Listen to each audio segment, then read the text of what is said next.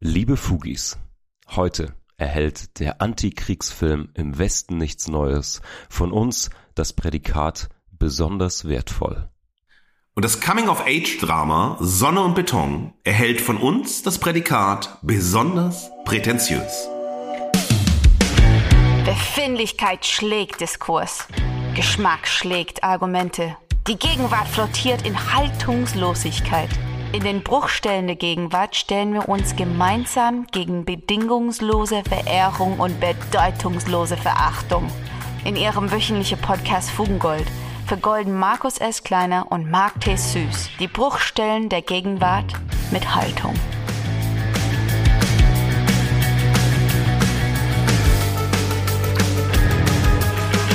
Ja, liebe Fugis, ähm, Fugengold geht ins Kino. Fugengold ist ins Kino gegangen. Diese Woche und in der nächsten Woche beschäftigen wir uns mit aktuellen deutschen Kinofilmen. Ähm, wir haben natürlich beide eine große Lust, regelmäßig ins Kino zu gehen. Wir gehen regelmäßig ins Kino, schauen uns wahnsinnig äh, viele Filme an und wir haben gedacht, gerade passiert ähm, relativ viel im deutschen Film. Es wird auch sehr kontrovers diskutiert und die beiden Filme, auf die wir uns heute fokussiert haben, haben im Westen nichts Neues, der Oscar prämierte Film und der jetzt auch schon sehr positiv äh, wahrgenommene Film Sonne und Beton werden auch häufig im äh, Vergleich aufeinander diskutiert, dass man sozusagen hier sehr deutlich herausstellt, wie stark in Deutschland auch äh, an den Themen der Repräsentation sozialer Wirklichkeit, der ähm, Auseinandersetzung, also der sozialrealistischen Auseinandersetzung mit der Wirklichkeit, der Vermittlung von historischen Erfahrungen und so weiter, sich da auf diese Themen, auf diese Stoffe fokussiert. Und insofern haben wir uns gedacht, dass wir uns äh, mal diesen Themenblöcken zuwenden. In der nächsten Woche, das sei schon verraten, werden wir uns mit der vermessene Mensch und Lars Eidinger sein oder nicht sein beschäftigen. Ihr dürft raten bis dahin, welcher Film verehrt, welcher verachtet werden kann. Aber, ihr Lieben, also es geht um die sozialrealistische Vermittlung von Wirklichkeitserfahrungen. Fugengold setzt sich mit vier Filmen auseinander in dieser und der nächsten Woche. Und äh, ich hoffe, wir können euch mitnehmen. Ihr habt äh, die Filme bestimmt alle gesehen und könnt uns dann kräftig Feedback zu unserer Verehrung, zu unserer Verachtung, zu unseren Thesen geben. Ja, Fugis, ich glaube, darauf könnt ihr euch freuen. Ähm, bevor wir in die Folge starten, wie immer gibt es einen, rollen wir ein bisschen den Teppich aus, der diese Folge so gemütlich macht, wie du immer sagst, Markus. Und allem voran muss ich natürlich mich bei dir und den Fugis ähm, entschuldigend krank melden. ihr habt es mitbekommen, letzte Woche ist Fugengold ausgefallen. Es hat mich kurzfristig dahin gerafft mit einer Erkältung. Ähm, ich habe es einigen Fugis auch schon als DM beantwortet. Ja, es war nichts zu machen. Schön, dass wir wieder da sind, würde ich sagen. Danke für eure Geduld. Schön, dass ihr wieder mit reinhört. Das heißt, in der letzten Woche war bei mir neben Kino vor allen Dingen ein bisschen Krankenlage angesagt. Und ähm, ich habe abgesehen davon für unseren Teppich heute ein, äh, ein Sonderpreis. Sozusagen in dem Fugengold Film Festival gibt es die Sonderkategorie äh, der, der, der Kurzfilmverehrung sozusagen, nämlich in Form der Trailer. Markus Fugis, ich weiß nicht, wie es euch geht. Ich habe ähm, bei beiden Kinoerlebnissen wäre ich jeweils fast gegangen, weil ähm, ich es einfach nicht ausgehalten habe. Die Trailer, die vor den Filmen laufen, sind absolut verkümmert verkümmert zu Stanzen, zur äh, Reproduktion von immer dem gleichen. Also diese Trailer sind mittlerweile identisch. Ich habe vor allen Dingen bei Sonne und Beton liefen im Vorfeld ähm, drei Trailer, die im Grunde die gleiche Blaupause sind. Das waren zwei Superheldenfilme und dann irgendwie noch dieser Autofilm Fast and Furious Nummer 847, der mittlerweile rauskommt. Und es sind wirklich, wirklich, wirklich, ähm, es gibt immer wieder so kleine Trends in Trailern. Mittlerweile haben sie die Musik der 70er wieder für sich entdeckt. Led Zeppelin taucht in ganz, ganz vielen ähm, Superheldenfilmen als Soundtrack auf, immer in irgendwelchen verkümmerten, äh, gekürzten Schnittversionen natürlich, dass die Musik diesen Trailer-Szenen entspricht. Aber ähm, ich glaube auch, das ist nämlich für mich zumindest eine gute Einflugsschneise in die heutige äh, Verehrung, aber vor allen Dingen auch Verachtung, denn diese Trailer sind wirklich komplett austauschbar geworden.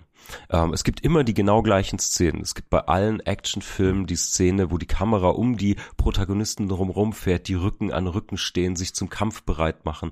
Es gibt immer diesen Sprung durch die Luft in Zeitlupe. Es gibt immer die crashenden Autos. Es gibt immer den witzigen Spruch. Also es ist so verkümmert zu einer Blaupause und der Sinn dieses Trailers, worum geht's in dem Film? Warum will ich den sehen? Was passiert da eigentlich? Ist absolut runtergebrochen, standardisiert, optimiert sozusagen auf immer das gleiche Versprechen, was für mich einfach das Prinzip eines Kinotrailers komplett aushebelt. Es ist das Versprechen des Immergleichen. Ähm, du kriegst genau das, was du erwartest. Du siehst die spektakulärsten Szenen schon. Und ja, das hat mich wahnsinnig geärgert, weil es natürlich immer auch wieder die Ausnahme gibt, die diese Regel bestätigt, zum Beispiel auch für einen ähm, viel besprochenen, ähm, auch ausgezeichneten Film Tar zum Beispiel mit Kate Blanchett, wo, ja, das ist ein anderer Film, da funktioniert auch der Trailer anders, aber gerade was so Mainstream und vor allen Dingen Action-Kino, Blockbuster-Kino angeht, äh, das hat mich schon mal riesig enttäuscht. Deswegen, das war so eine Mini-Verachtung schon mal vorneweg. Hast du denn... Ich hoffe, deine Woche war erfreulich. Ja, hast du denn noch was Gutes erlebt, was Schönes erlebt, außer im Krankenlager zu liegen und diesem Ärger über Trailer, weil du hast natürlich recht, wir werden auch heute, äh, wenn wir über diese Filme sprechen, über das sprechen, was die äh, Produzentin, die Regisseurin, die Drehbuchautorin und so weiter sich vom Publikum erwarten, beziehungsweise was sie dem Publikum vermitteln möchten. Und dass natürlich diese Trailer-Thematik darauf zielt, dass man diesen klassischen Wiedererkennungseffekt hat und ZuschauerInnen zu ähm, audiovisuellen Pavlovs macht, die auf kleine Reize reagieren und dann aber auch schon zufrieden sind, wenn sie diesen Reiz bekommen, aber eben nicht in einer ähm, Differenziertheit, nicht, dass du sagst, wow, ähm, ich habe einfach Lust, Trailer zu sehen, weil das ist natürlich eine eigene Kunstform, einen Trailer zusammenzuschneiden, der Einblicke in den Film gibt, aber nicht zu viel verrät, der Lust macht, der aber auch den Film noch ein bisschen als ein Geheimnis präsentiert, auf das, dass man, ne, dass man eintauchen möchte, dass man enträtseln möchte, der vielleicht auch eben so eine seduktive Funktion hat, also mich zu verführen, den Film ähm, zu sehen. Ähm, das ist natürlich äh, viel ähm, stärker standardisiert worden, auch in den letzten Jahren. Und was ähm, im Gegensatz, sagen wir mal, zum Content oder sozusagen auch einem Dialog mit den Zuschauerinnen ist eine, wie ich finde, Überästhetisierung. Also wir haben eine totale Cleanness von Farben, wir haben sehr saubere Schnitte, sehr klares Schnitttempo, Schnittrhythmus wie du sagst, eine ähnlichen, ja. ähnliche akustische Umwelten. Und das ist sehr interessant. Was wollen FilmemacherInnen von den ZuschauerInnen? Ja, in dem Moment der Betrachtung. Und wie wollen sie äh, auch Lust machen, Einladungen aussprechen mit den Trailern äh, für die Filme selbst? Und ist manchmal schon so, dass du, ähm, das äh, ist ja so ein, sagen wir mal, Kritik-Gonzo, dass man spielen kann. Kannst du eine ordentliche Kritik schreiben oder könnten wir Fugengold ordentlich machen äh, zu den einzelnen Filmen, wenn wir nur die Trailer sehen würden. Das wäre wahnsinnig interessant. Vielleicht machen wir mal so eine Folge, dass wir Kritik ähm, äh, ja. Machen und äh, nur die Trailer besprechen. Das ist ja so ein bisschen wie Hunter S. Thompson den Gonzo-Journalismus erfunden hat und wahnsinnig gut ja. über Platten schreiben konnte, aber auch treffend, wo er nur das Cover gelesen hat, sich also wirklich nur mit dem, äh, also ne, mit dem, äh, nicht die Musik zu hören, sondern sich nur mit dem, was äh, die Platte hergibt, Verpackung. ja, mit der Verpackung ja. beschäftigt, also mit der Oberflächenästhetik und dann aber in der Lage war, äh, in die Tiefe zu gehen, ohne es jemals gehört zu haben. Es gibt so Ansätze der Kritik der ungehörten Platten. Also ich schreibe eine Kritik über Platten, die ich niemals gehört habe, über die nur viele geredet haben.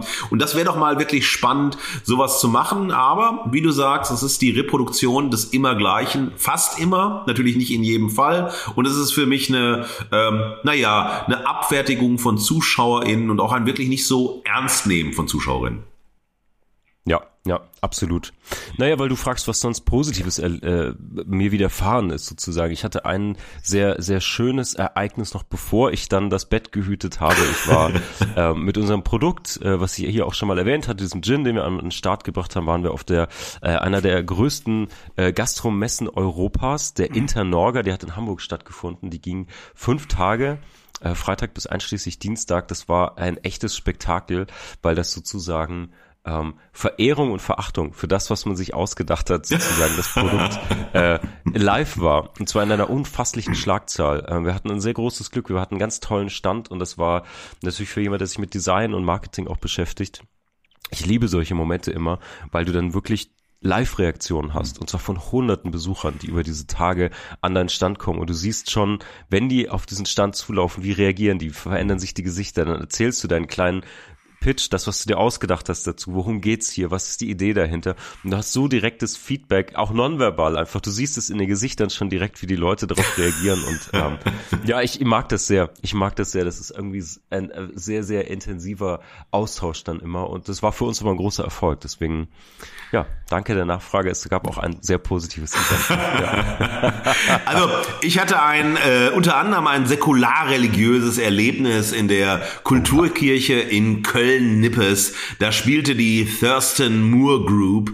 Thurston Moore wird dir natürlich was sagen, einer der Gründungsmitglieder von Sonic Youth, dieser wegweisenden Noise Rock und No Wave Band zusammen mit Lee Ronaldo und äh, Kim Gordon. Er ist ja seit vielen Jahren auch solo unterwegs, ähm, Thurston Moore. Und es gab äh, vor zwei Jahren, ähm, war ich in Paris im Café des Flore und ähm, ein paar Leuten da und äh, dann sagte jemand, ach guck doch mal, äh, kennen wir den nicht? Äh, und dann drehte ich mich um und dann saß tatsächlich in der, in der Sitznische neben uns Thurston Moore äh, mit seiner Partnerin und der dann jungen Menschen die Weisheiten des Rock'n'Roll predigte. Und das war so auratisch, weil ähm, Thurston Moore ist ein sehr doch introvertierter Typ, ein sehr so ein zurückgelehnter Typ, der wirklich auch sehr, sehr ähm, slow einfach wirkt. Aber, und das war äh, bei diesem Konzert unfassbar, unfassbar. Es gab sozusagen die, die Gottesdienstdusche des reinen Sounds. Das war ein unfassbar, ich meine, die Location Kulturkirche in Köln ist wahnsinnig auratisch, hat einen extrem geilen Sound und es ging eigentlich, ähm, Thurston Moore und seinen Bandmitgliedern darum, den reinen Sound zu finden, eine Messe des reinen Sounds anzubieten. Es wurde kaum gesungen, wenn gesungen wurde, aber wenn ähm, Thurston Moore gesungen hat, das war sehr dünn, sehr fistelig, hatte überhaupt keine, also nicht wirklich eine Kraft und es war eigentlich komplett unnötig, dass er singt. Und man hat sich mhm. hingestellt, halt die zwei Gitarren, Schlagzeug, Bass und hat versucht, wirklich ein Klangerlebnis, ein Sounderlebnis zu schaffen, das äh, extrem transzendierend sein sollte. Und äh, diese unglaubliche, ich meine, er ist mittlerweile 64, das darf man auch nicht vergessen, und diese unglaubliche Intensität des, äh, der Soundproduktion, seines Gitarrenspiels, des Hineinfallen Lassens in ein ästhetisches Erlebnis, in einen ästhetischen äh, Spielstrom hinein, war wahnsinnig auratisch. Das war eine fantastische Performance. Die hat nicht sehr lange gedauert, also war 70 Minuten, dann war es vorbei, aber ich glaube auch, dass dieses ähm, äh, Kraftlassen beim Spielen selbst sehr hoch war. Aber es hat auch ausgereicht. Man brauchte das jetzt nicht 90 90 Minuten, zwei Stunden, weil es so intensiv war. Es war ja im Rahmen deiner By the Fire Tour und das kann ich allen Fugis empfehlen.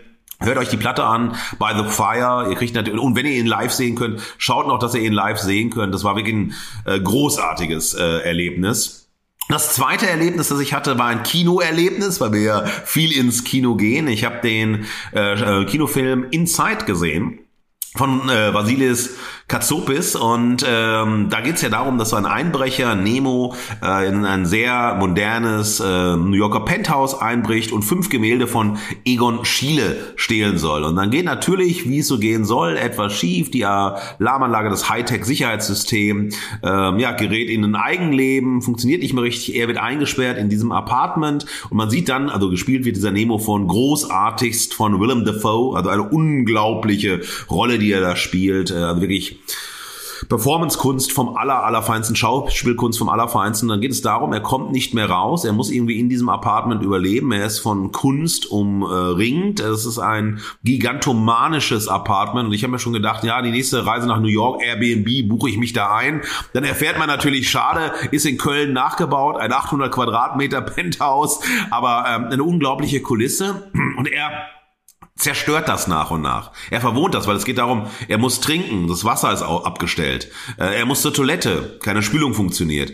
Ähm, er muss essen, es sind noch ein paar Reste da, weil es so ein Luxusapartment ist und so weiter. Mhm. Und er kommt in dann wirklich so einen halluzigenen ähm, Zustand hinein, weil es ja immer schwieriger wird, irgendwie noch klarzukommen. Er will flüchten, er probiert Dinge aus, er verletzt sich, ähm, man sieht sehr, sehr kreatürlich sein Ausscheiden seiner Körper. Das wird wirklich in einem Close-up langsam hochgegangen. Das ist also wirklich ähm, sehr, sehr eindringlich. Man sieht ihn verfallen, man sieht vor allem sehr interessant und das verbindet uns dann auch mit im Westen nichts Neues. Ähm, diese immer die Fokus auf seine Augen, auf sein Sehen, auf das Großwerden seiner Augen, das mit dem wir sehen und mit dem wir erleben. Und er zerstört Kunstwerke nach und nach, die dort hängen, und er schafft ein eigenes Kunstwerk. Und es gibt dann in den Momenten, wo er schon halluzinogen wird, äh, ja, und ähm, also die Realität, Wirklichkeit, Fiktionsding immer mehr durchschwimmt, also Fantasie, äh, ne, Halluzinieren und so. Und dann gibt es eine Szene der spielt alleine. Dann gibt es mal so ein Concierge durch eine Kamera.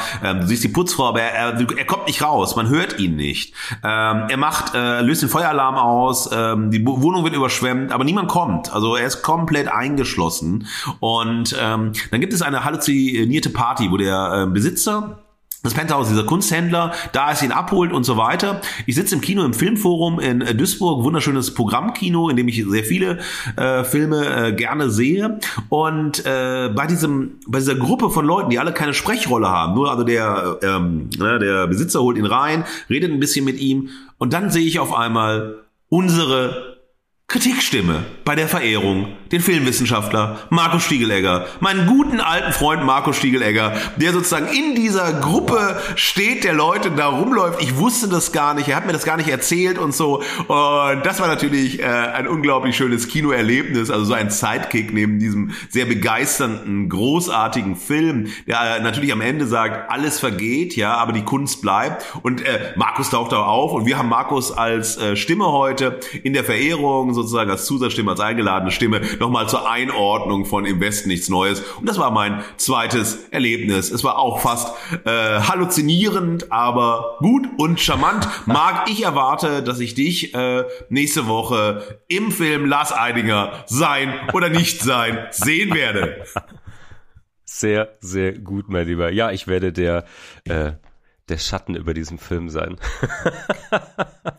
Liebe Fugis, heute beschäftigen wir uns also mit zwei aktuellen deutschen Kinofilmen. Der Oscar-prämierten Antikriegsfilm Im Westen nichts Neues trifft auf das von der deutschen Film- und Medienbewertung mit dem Prädikat besonders wertvoll bewertete Coming-of-Age-Drama Sonne und Beton. Diese Filme werden von uns im Spannungsfeld von Empathie und Ekpathie Zeitlosigkeit und Zeitgemäßheit, globalen Schlachten und sozialen Spaltungen, Illusion und Desillusion, Pathos und Pädagogik, Wille und Vorstellung diskutiert. Wir fragen uns, welche Haltung wir brauchen, um Wirklichkeitserfahrungen durch Kinofilme zu vermitteln und nachvollziehbar zu machen. Zum Niederknien genial, euphorisch ekstatisiert. Ja und danke die definitive Verehrung. Markus, liebe Fugis, heute wird mir mal wieder ähm, die Verehrung zuteil. Und es soll um das Kriegsdrama von Edward Berger gehen was natürlich Oscars gewonnen hat, worüber gerade alle sprechen. Und es ist natürlich eine große Aufgabe, einen so hochprämierten Film auf neue Art zu besprechen. Ich will vielleicht, bevor wir reinstarten in das ganze Thema, eine kleine Einordnung geben, wie wir bei Fugengold diesen Film überhaupt besprechen. Wer sich mit dem Film auseinandergesetzt hat, wer Kritiken dazu gelesen hat, ähm, wird natürlich Verweise zu aktuellen politischen Themen und zu finden. Es gibt, ähm, es wird oft eine Aktualität heraufbeschworen in den Kritiken zum Russland-Ukraine-Konflikt und so weiter. Dazu muss man jetzt gleich sagen, wir bei Fugengold hier fokussieren uns auf Popkultur, Medien, Unterhaltung, auf deren Einfluss natürlich auch auf uns als, als Publikum, auf die Gesellschaft.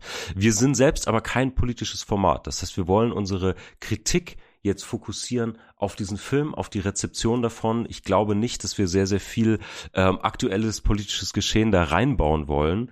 Ähm, genau, das vielleicht so als kleine Einordnung vorneweg, äh, so wie ihr Fugengold auch kennt, nicht als politisches, sondern als popkulturelles Format. Deswegen, das haben wir nicht übersehen, sondern ähm, es soll uns um was anderes gehen, auch in der Verehrung. Jetzt für alle paar Fugis, die vielleicht das Kriegsdrama noch nicht gesehen haben.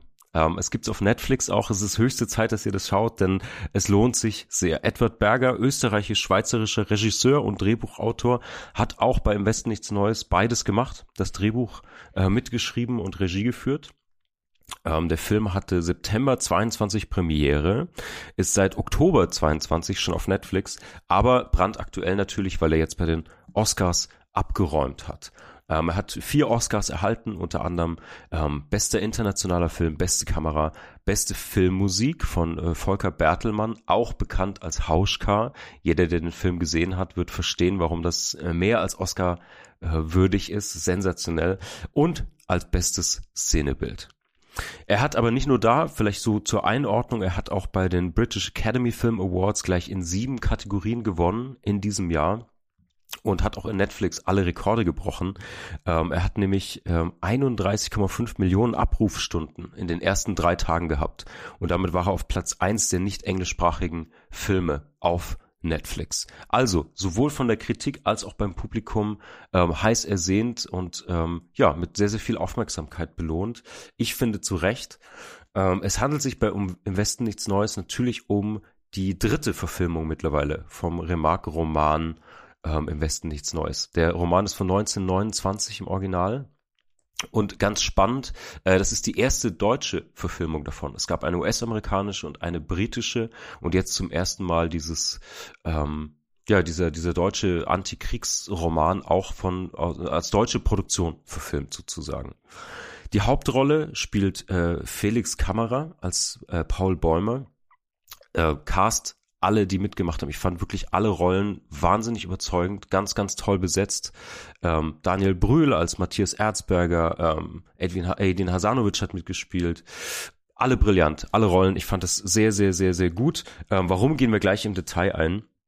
Ähm, man kann noch was sagen zur Länge des Filmes, weil wir haben heute in der Verachtung einen Film, der auch Überlänge hat, ähm, die ich dort als sehr quälend lange empfand. Ich fand die zwei Stunden plus von Im Westen nichts Neues unterschiedlich. Mal verfliegt diese Zeit, weil es wahnsinnig immersiv ist, diese Narration, weil man wahnsinnig reingezogen wird. Und mal ist es auch quälend lange und brutal, aber eben aus Effekt und gewollt. Und es gibt Szenen, die sind wirklich quälend lang, auch wenn sie nur fünf Minuten sind. Ähm, aber fand es sehr, sehr, sehr, sehr gigantisch. Äh, lasst uns ein bisschen ins Detail reinschauen. Ich würde gern direkt auf den Start dieses Films eingehen, weil da finde ich, wird auf sehr, sehr schlaue Art ähm, schon ein Leitmotiv etabliert. Also Fugis, wir gehen jetzt erst ganz kurz in meine Meinung, die wird euch wahrscheinlich nicht interessieren, ist aber natürlich wichtig im Kontext meiner Verehrung hier. Ähm, ich fand die erste Szene im Film, ich will euch so ein paar Anhaltspunkte geben, warum ich diesen Film so gut fand und so sehenswert fand. Und gleich am Anfang befinden wir uns in ganz, ganz stillen Szenen. Wir sind in der Natur und wir sind so eine kleine Fuchsfamilie, die ganz friedlich in ihrem Bau liegt und die äh, Mutter irgendwie ihre kleinen Jungen da, die schlafen zusammen und die wird, äh, die werden dann noch gesäugt und dann hört man, wie diese Füchse praktisch durch Lärm, durch diesen Kriegslärm, der da draußen poltert, aufgeschreckt werden. Und die Natur, deswegen will ich das so etablieren, spielt für mich in dieser Verfilmung eine ganz, ganz große Rolle. Als Ruhepol und auch als Ästhetik, die dieses grauenhafte Szenario immer wieder einrahmt und uns auch als Zuschauenden immer wieder so einen kleinen Ruhepol ermöglicht.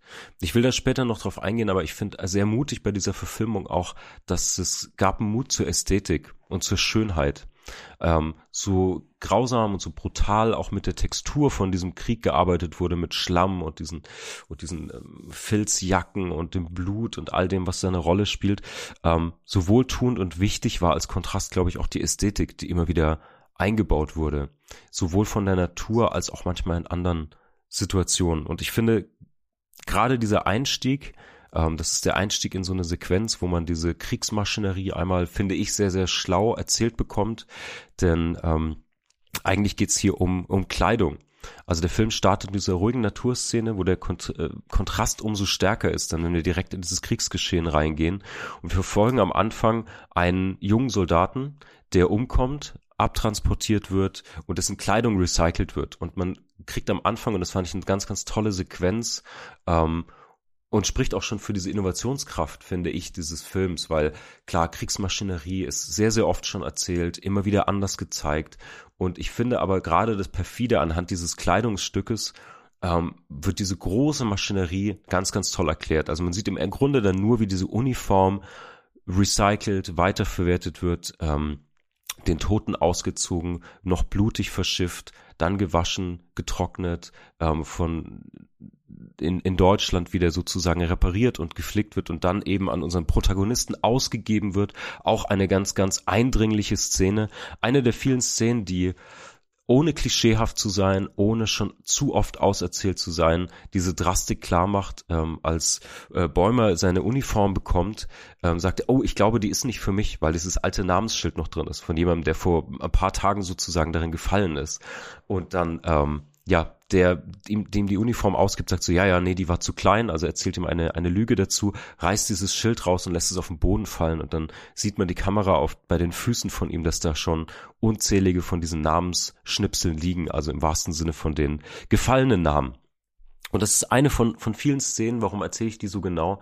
Weil ich finde, das ist ein Motiv, was in diesem Film wahnsinnig gut funktioniert, was Berge auch, auch, finde ich, wahnsinnig gut schafft, diese schon oft erzählten Grausamkeiten der Maschinerie, der Schicksale und so weiter. Er schafft es immer wieder, einen neuen Ton dafür zu finden und in neuen Bildern das zu erzählen, was wir eigentlich alle schon wissen oder vielleicht auch schon mal gesehen haben.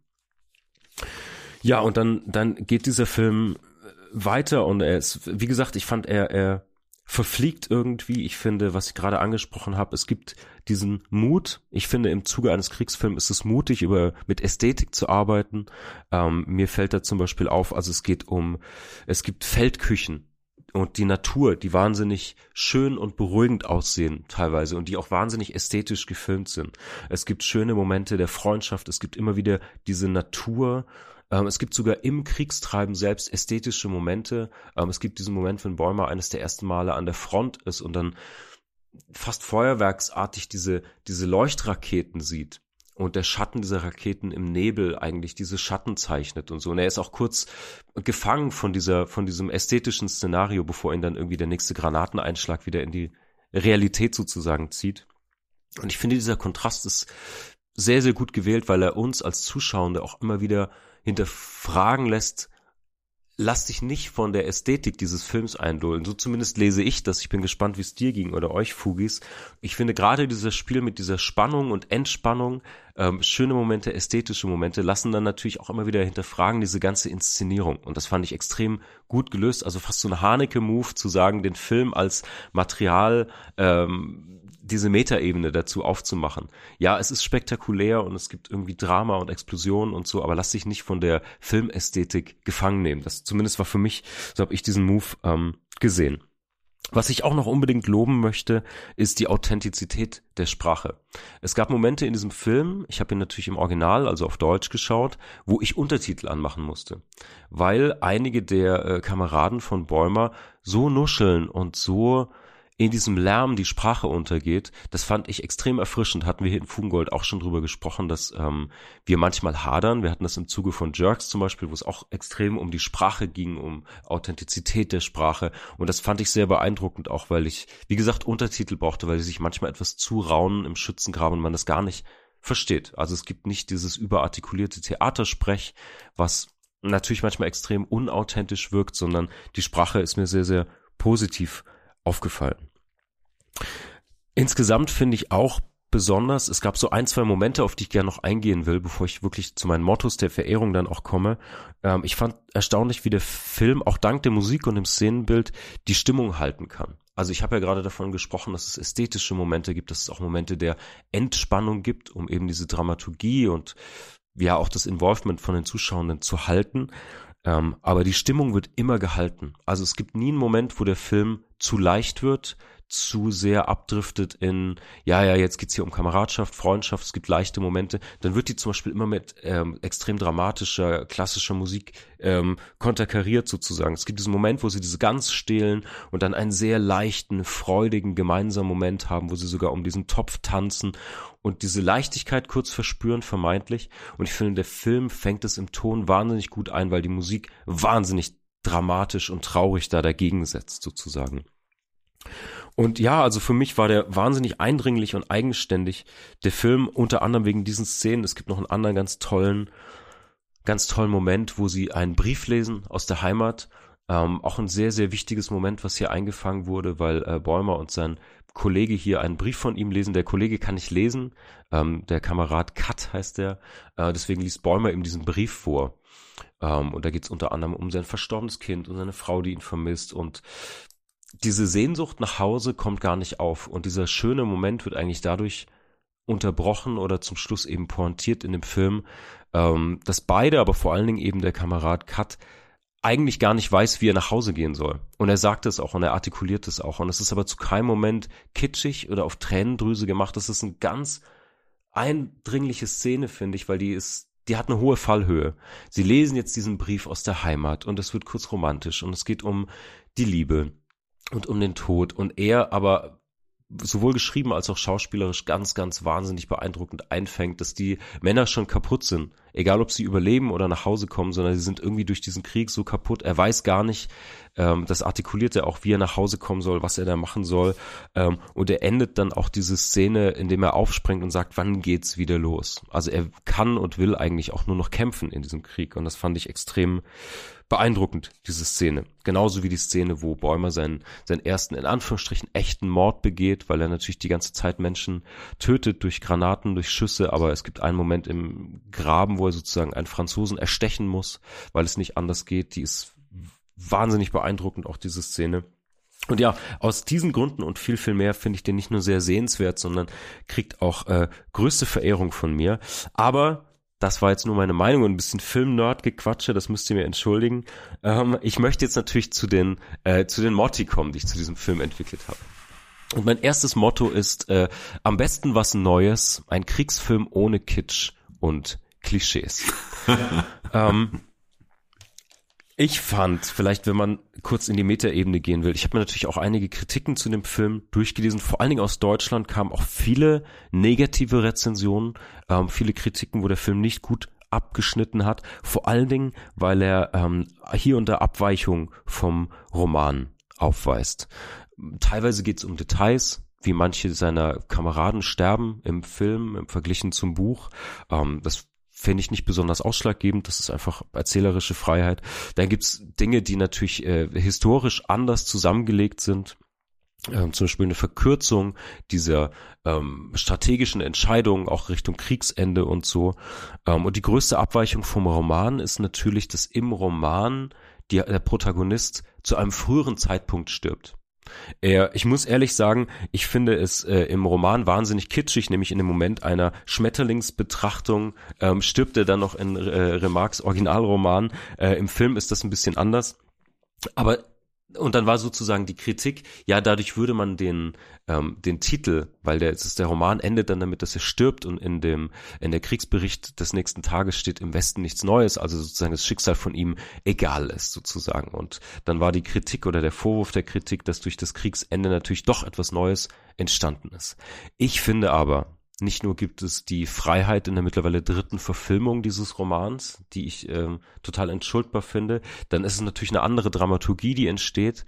Ähm, ich finde aber, dass die Tatsache, dass diese Meldung sozusagen im Westen nichts Neues diesem Film überhaupt keinen Abbruch tut, sondern er baut auf so vielen Ebenen, ähm, zeigt er dieses Repetitive des Krieges auch im Film gegen Ende, weil es schon sozusagen die nächste Generation, natürlich dieses Foreshadowing auf den Zweiten Weltkrieg, die nächsten Generationen, sowohl als kleiner französischer Junge, der einen Mord begeht, als auch die deutschen, sehr, sehr jungen Rekruten, die mit drin sind.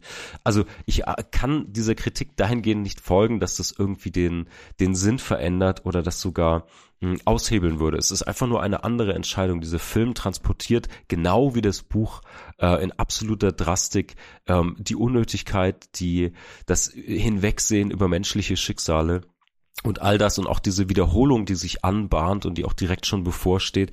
Ähm, für mich, ja, ich fand diese Kritik ähm, nicht ganz nachvollziehbar. Ja, es gibt eine Abweichung zum Roman. Ich fand die aber in keiner Weise ähm, frappierend oder so. Also die Aussage ist nicht verändert. Es, es geht um Unnötigkeit des Sterbens, um die Sinnlosigkeit, um die Wiederholung. Ähm, ja, ich finde es äh, absolut okay, bei dieser dritten Verfilmung eine andere Entscheidung zu treffen, sozusagen. Ähm, ich finde sogar, um das noch abzuschließen, gerade den Vergleich zum Roman. Ich finde sogar gerade die Entscheidung, die äh, Berger getroffen hat für das Drehbuch sehr, sehr wichtig, weil er zum Beispiel diese ganzen Dinge rausgenommen hat, wie Bäumer geht auf Heimaturlaub, ähm, die äh, teilweise ähm, politischen anderen Sachen, die das so zeitgemäß machen, also die es im Ersten Weltkrieg, Anfang 20. Jahrhundert verorten, die hat er rausgelassen und macht den Film damit so aktuell und so eindringlich. Also ich finde die Abweichung ähm, vom Roman und die Änderungen, die er gemacht hat, machen diesen Film gerade so gut, weil er auf eine gewisse Art in meiner Rezeption zumindest zeitlos wurde dadurch. Klar, es ist ein historisches Stück über den Krieg, aber er ist total anschlussfähig, weil es nicht irgendwie um die Heimaterlebnisse, die konkreten, detaillierten politischen Entscheidungen geht, sondern es ist ein Film darüber, was im Krieg passiert, was mit jungen Männern passiert, ähm, über die Unnötigkeit und so weiter, wie gerade schon erwähnt. Deswegen finde ich das total wichtig und gut, dass diese Entscheidung sogar getroffen wurde. Ja, und mein zweites Motto ist ähm, Erinnerungsarbeit als Entertainment. Das ist natürlich ein ganz, ganz schmaler Grad. Ähm, ich finde, der ist aber hier gelungen. Ist natürlich eine große Herausforderung. Wie stelle ich Krieg dar? Gerade wenn wir das mit US-amerikanischen Produktionen zum Beispiel vergleichen, wo oft Patriotismus noch eine große Rolle spielt, wo Protagonisten auch als Helden oder klare Anti-Helden etabliert werden. Und ich finde, all diesen Versuchungen oder vielleicht sogar Gefahren im Kontext von so einem Ersten Weltkriegsfilm ähm, wurde hier widerstanden. Das heißt, wie gerade schon erwähnt, es gibt Mut zur, zur Schönheit, zu schönen Momenten, die den Kontrast umso eindringlicher machen. Ähm, es war an den richtigen Stellen aus dem historischen Kontext gelöst, damit der Film akut und aktuell wird und, und extrem gut schaubar ist. Und vor allen Dingen, dadurch gibt es einen Fokus auf die Menschen und ihre Geschichten und ihre Emotionen. Und das macht für mich diesen Film so wahnsinnig ähm, aktuell und, und, und relevant. Also für mich ist der Film irgendwie zeitlos, weil es ähm, so nah dran ist an den Menschen und deren Geschichten und deren Individuen und die auch überhaupt nicht stilisiert werden als Helden oder Antihelden. Also auch die Menschen im Krieg werden immer extrem menschlich gezeigt und auch ihre Tode zum Beispiel sind wahnsinnig glanzlos und äh, da gibt es keinen Funken Pathos oder so, sondern das ist einfach nur im Schlamm krepieren und es ist dreckig und räudig und ähm, ja, dann geht's auch direkt schon weiter. Also durch diese Härte auch in der Inszenierung finde ich das extrem gut und die ganzen melancholischen Details, ähm, wo es persönlich wird, wo es fragil wird, das passiert immer auf einer individuellen Ebene und auf einer Ebene, die eben nichts mit diesem, mit diesem Pathos zu tun hat. Und das fand ich extrem, extrem gut. Kein Heldenkitsch, das sind absolute Normalos, die sterben einsam und traurig und still. Und durch diese Authentizität der Charaktere fand ich das nochmal extrem eindringlich sein.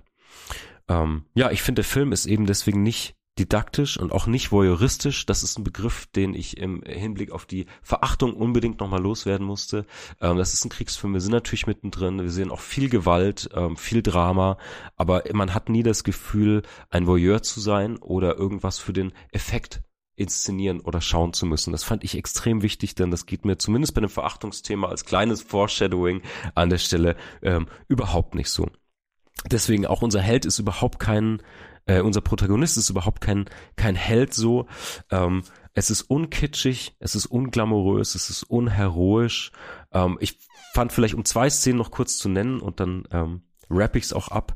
Ähm, ich fand zum Beispiel zwei Szenen auch total wichtig. Der, der äh, Verhandlungsführer Matthias Erzberger von Daniel Brühl gespielt, ähm, in einer seiner ersten Szenen ähm, pisst er sich auch direkt auf die Schuhe. Das ist so ein kleines Detail, eins von ganz, ganz vielen Details in diesem Film, die sozusagen gar nicht plotrelevant sind, sondern die wirklich so einen kleinen Funken Alltag und Details mit reinbringen und aber dadurch auch die Menschen entzaubern und wirklich dagegen arbeiten, dass da irgendjemand ein Held wird oder irgendjemand überstilisiert wird. Also auch der Mensch, der dann diesen, diesen Vertrag zur Unterzeichnung vorantreibt, der pinkelt sich erstmal auf die Schuhe. Das fand ich eine wahnsinnig gute, wichtige Entscheidung Genauso wie der Franzose, der gegenüber sitzt am Verhandlungstisch, der noch vor diesem Termin der Unterzeichnung sich damit auseinandersetzt, ob die Croissants denn frisch sind. Das sind so kleine Entscheidungen im Drehbuch, die ich wahnsinnig, wahnsinnig gut finde. Ja, man könnte jetzt noch wahnsinnig viel drüber sprechen, über, über Anti-Helden, über dieses Grauen, ähm, das gar nicht über explizite Gewalt kommt, ähm, sondern ja, über all das, was ich gerade erwähnt habe, auch über die Abwesenheit von Frauen in diesem Film, ähm, die natürlich klar, ähm, nicht reingeschrieben sind im Original schon, die aber auch hier immer nur als Sehnsuchtsfolie sozusagen oder Repräsentation über Tücher, Düfte, Poster stattfinden. So, Markus, ich könnte natürlich noch wahnsinnig viel mehr zu diesem Film erzählen. Ich bin auch gespannt, was du dazu sagst. Aber vorweg, du hast ihn gerade im Intro schon erwähnt, haben wir eine fantastische Gaststimme heute. Und zwar Markus Stiegelegger. Er ist Professor für Filmwissenschaft, er ist Autor zahlreicher Bücher zum Thema Film, er ist unter anderem auch Herausgeber vom Handbuch Filmgenre und vom Buch Schwarz die dunkle Seite der Popkultur. Er ist Podcaster, er hat einen Filmpodcast, der heißt Projektionen, den macht er zusammen mit Sebastian Seidler, Jule Weigel und Bianca Jasmina Rauch. Da spricht er über Kino, Filmtheorie und Ästhetik. Er ist Autor von Video-Essays und er ist Musiker äh, in drei Projekten Golgatha, Mars und Vortex. Und ich freue mich wahnsinnig, dass er uns äh, eine Stimme zu diesem Film gegeben hat. Da hören wir jetzt mal rein. Als Filmwissenschaftler sehe ich natürlich jede Menge Kriegsfilme.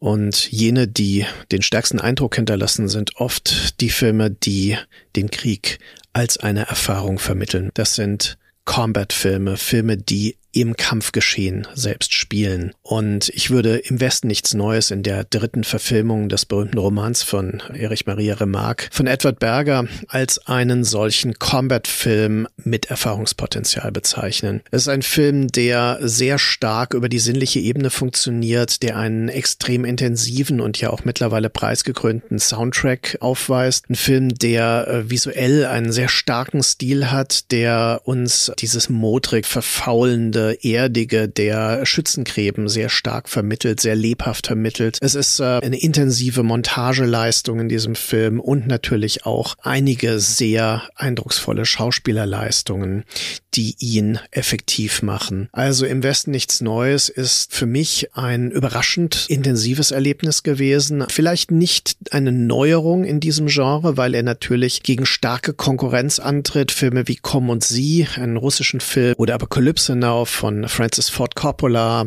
äh, Platoon, Full Metal Jacket. Alles Filme, die eben dieses Erfahrungspotenzial in der Inszenierung mitdenken. Aber der Erste Weltkrieg ist eben kein so häufig dargestellter Krieg und ähm, deswegen ist dieser äh, neue Versuch äh, sehr begrüßenswert in dieser Form und äh, hat natürlich einen sehr starken aktuellen Bezug angesichts der Krisen in der Welt und natürlich des Ukraine-Krieges. Er macht uns nachdenklich angesichts des Schicksals der Menschen, die diesen Krieg austragen. Es gibt in diesem Film ja eine zweite Ebene, in der wir die Entscheidungsträger dieses Krieges bei der Arbeit betrachten und ähm, der Film entscheidet sich auch zu einem anderen Ende zu kommen, als das im Roman den vorangehenden Verfilmungen der Fall ist, wie ohnehin der Roman nur die Basis ist, auf der der Film aufsetzt. Aber all das finde ich nicht sonderlich problematisch, sondern die eigentliche genuine Qualität dieses Films ist, dass er uns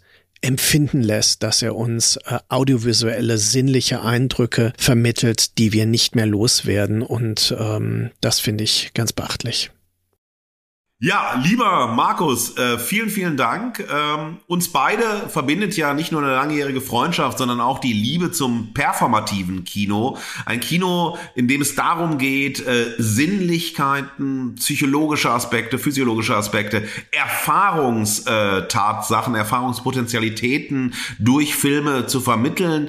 Ähm, Filme, denen es nicht primär darum geht, einen bestimmten Inhalt zu kolportieren, äh, nicht bestimmt sozusagen über Storytelling Storytelling, über Dialoge zu funktionieren, sondern über starke ähm, psychosinnliche Seeeindrücke. Und das hast du natürlich herausgestellt. Ich finde das ähm, absolut nachvollziehbar und wichtig, das herauszustellen, denn das ist natürlich bei historischen Stoffen, der Verfilmung von historischen Stoffen, ist natürlich der Aspekt, der oft genannt wird. Das ist so ehrlich, das ist so authentisch, sind für mich vollkommen falsche Begriffe, an die äh, filmische Darstellung von historischen Stoffen zu gehen, sondern es soll ähm, ja vielleicht ja, ein, ein Erfahrungspotenzial geöffnet werden. Und die Frage, wie ausgehend von einem Erfahrungspotenzial, und das ist immer etwas Allgemeines, also was steckt in einer historischen Erfahrung an etwas Menschlichem, allzu Menschlichen, an etwas, was sozusagen eine allgemeine Bedeutung für das Menschsein hat, auch für das, ähm, die Entwicklung dessen, was man unter Mensch, Menschsein, äh, unter Menschlichkeit und so weiter versteht, unter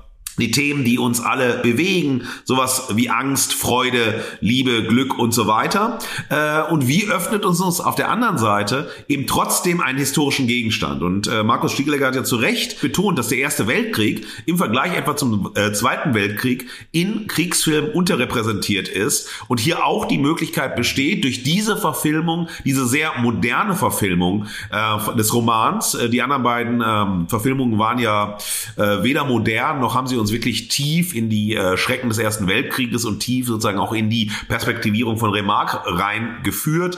Ähm, dieser Film ist doch sehr, sehr nah an Remarque, auch wenn er etwas macht, und das ist auch ein wichtiger Aspekt, nämlich die Friedensverhandlungen als wesentlichen Aspekt der Narration zu nehmen, um einer bestimmten Ideologisierung des Stoffes vorzubeugen. Insofern kann ich das ähm, alles unterschreiben, was äh, Markus sagt, noch diese Stärke eben herauszustellen in diesen Erfahrungspotenzialen, die wir bekommen können im Sinne von dem, was heißt es, Soldat zu sein, was heißt es, im Schützengraben zu sein, was heißt es, zwischen Illusion und Desillusion hin und her zu gehen. Und wie funktioniert dann aber auch so ein Thema wie Empathie, also das Hineinfühlen in die Figur und durch die Figur dann in so etwas, was, also wie könnte es sich anfühlen, Soldat im Krieg und so weiter zu sein, aber auch ein Moment der Eckpartie und darauf komme ich gleich zu sprechen, dass nämlich die Schönheit von Aufnahmen und Bildern nicht zu einer Gleichgültigkeit führt, aber sozusagen ein Gegengewicht zu dieser starken Aufpeitschung der Empathiearbeit ist. Insofern fand ich das eine ganz, ganz wichtige Stimme von Markus. Vielen, vielen Dank dafür, dass du das nochmal herausgestellt hast, weil ich glaube, das ist einer der wesentlichen Schlüssel auch nochmal zur Filmerfahrung mhm. von dem Westen nichts Neues und ist eigentlich, und das fand ich ähm, so schön, spiegelt nochmal oder unterstreicht nochmal das, was du vorher herausgestellt hast, weil du dich sehr sensualistisch dem Film ähm, genähert hast. Und das äh, fand ich auch eine sehr, für mich sehr ähm, sinnstiftende Filmerfahrung bei Im Westen nichts Neues, ähm, zu sagen, was macht das gerade mit mir? Äh, was löst es in mir aus im Moment der Betrachtung? Und äh, wie arbeitet der Film und die Filmnarration, die Filmästhetik sozusagen als Moodmanager? Im Moment meiner Betrachtung. Wo führt es mich hin? Und wir haben ja dieses ähm, Gegensatzpaar, das wir aufgestellt haben, oder dieses ähm, dialektisch verbundene Paar von Empathie und Ekpathie. Und ähm, man denkt sehr stark immer über Empathie und man liest immer Empathie auch in den Rezensionen zum Film. Wir haben erstmal, und das muss man natürlich sagen, eine Empathie zu einer Figur, die im Figurenspiel uns präsentiert wird. Wir haben keine Empathie zu, also in dem Sinne vergleichbar zu Soldatinnen erstmal, die im Ersten Weltkrieg gekämpft haben oder mit Blick auf äh, den aktuellen Krieg in der Ukraine, den Angriffskrieg in der Ukraine, sondern wir haben erstmal sozusagen eine Empathie für eine Figur. Und dadurch wird ein Dialog, ein Bezug zwischen mir als Zuschauerin und der Figur, dem Figurenspiel dargestellt. Das ist ein Moment der Empathie. Und dieses äh, empathische Moment ähm, fokussiert sich auf den Film und auf die Filmhandlung. Alle Übertragsmomente liegen dann sozusagen in der Aushandlung, die ich mache. Und ob das dann passt oder nicht, ist immer die Frage. Ich finde es hochgradig problematisch zu sagen, dass uns äh, der Film, wenn er historische Momente äh, inszeniert, uns einen authentischen Zugang zur äh, sozusagen zur Erfahrung, wie ist es für Soldaten im Ersten Weltkrieg gewesen. Ähm, das kann uns das, naja, vielleicht aufstehen, so wie könnte es gewesen sein, aber wir hängen an der Figur. Wir hängen am Figurenspiel. Wir transzendieren mhm. das in dem Moment der Filmerfahrung erstmal nicht, weil der, wir sind ja konzentriert, wir sind ja fokussiert, wir werden ja in den Film und in die Filmhandlung hineingezogen. Und das macht ähm, im Westen nichts Neues, ganz herausragend. Das macht es herausragend, äh, vor allem durch ähm, den Protagonisten, weil hier ein Prinzip für mich äh, ganz wichtig ist, dass wir einen, und das verbindet es mit Sonne und Beton, einen unbekannten Hauptdarsteller haben. Einer, der sich nicht schon totgespielt hat. Ich finde im Vergleich zu dir das Spiel von Daniel Brühl unerträglich. Ich finde die, sein Spiel der Figur, sein Ausfüllen der Figur,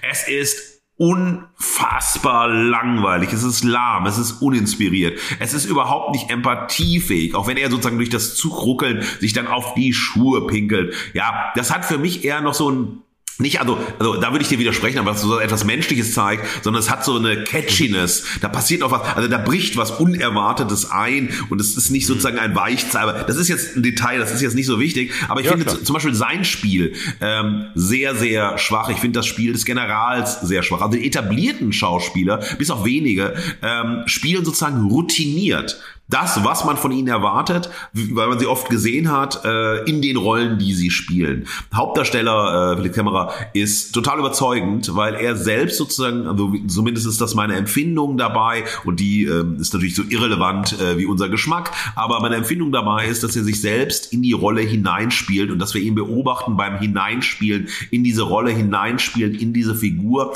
und wie man auch sieht über den Film, also über diese fast zweieinhalb Stunden hinweg sieht, wie er diese Rolle Rolle wird. Er ist diese Rolle nicht am Anfang. Und das ist sozusagen, das hat die höchste Form von ja, Empathieerzeugnis äh, in diese Schicksalhaftigkeit hinein, weil wir dadurch sehr deutlich sehen, wie wächst jemand sozusagen in die Rolle eines, naja, unreflektierten jugendlichen Euphorikers, ja, der aufgepeitscht wird durch die Rede eines Lehrers hinein, ja, wir wollen in den Krieg, da muss man mitmachen und so weiter. Das ist ja auch diese Zeitstimmung in der äh, also, ne, die wir hier erleben, dass wir dann so vor dem Ersten Weltkrieg auch die ganze Intelligenz ja äh, sozusagen fast schon kriegsgeil war, weil das sozusagen der große Umsturz, die große Veränderung und so weiter auslösen sollte. Und wir erleben das mit, indem wir die Figur begleiten, aber auch den Schauspieler äh, der die Figur wird. Und deshalb ist dazu wäre mein erstes Motto, nämlich im Schützengraben der Empathie und Schicksalhaftigkeit. Und durch dieses, wir finden in die Figur hinein, wir finden in die Rolle hinein, wir finden sozusagen in diesen Umsturz, der sehr schnell stattfindet, nämlich Kriegseuphorie kippt in Schrecken, Leid und Angst um.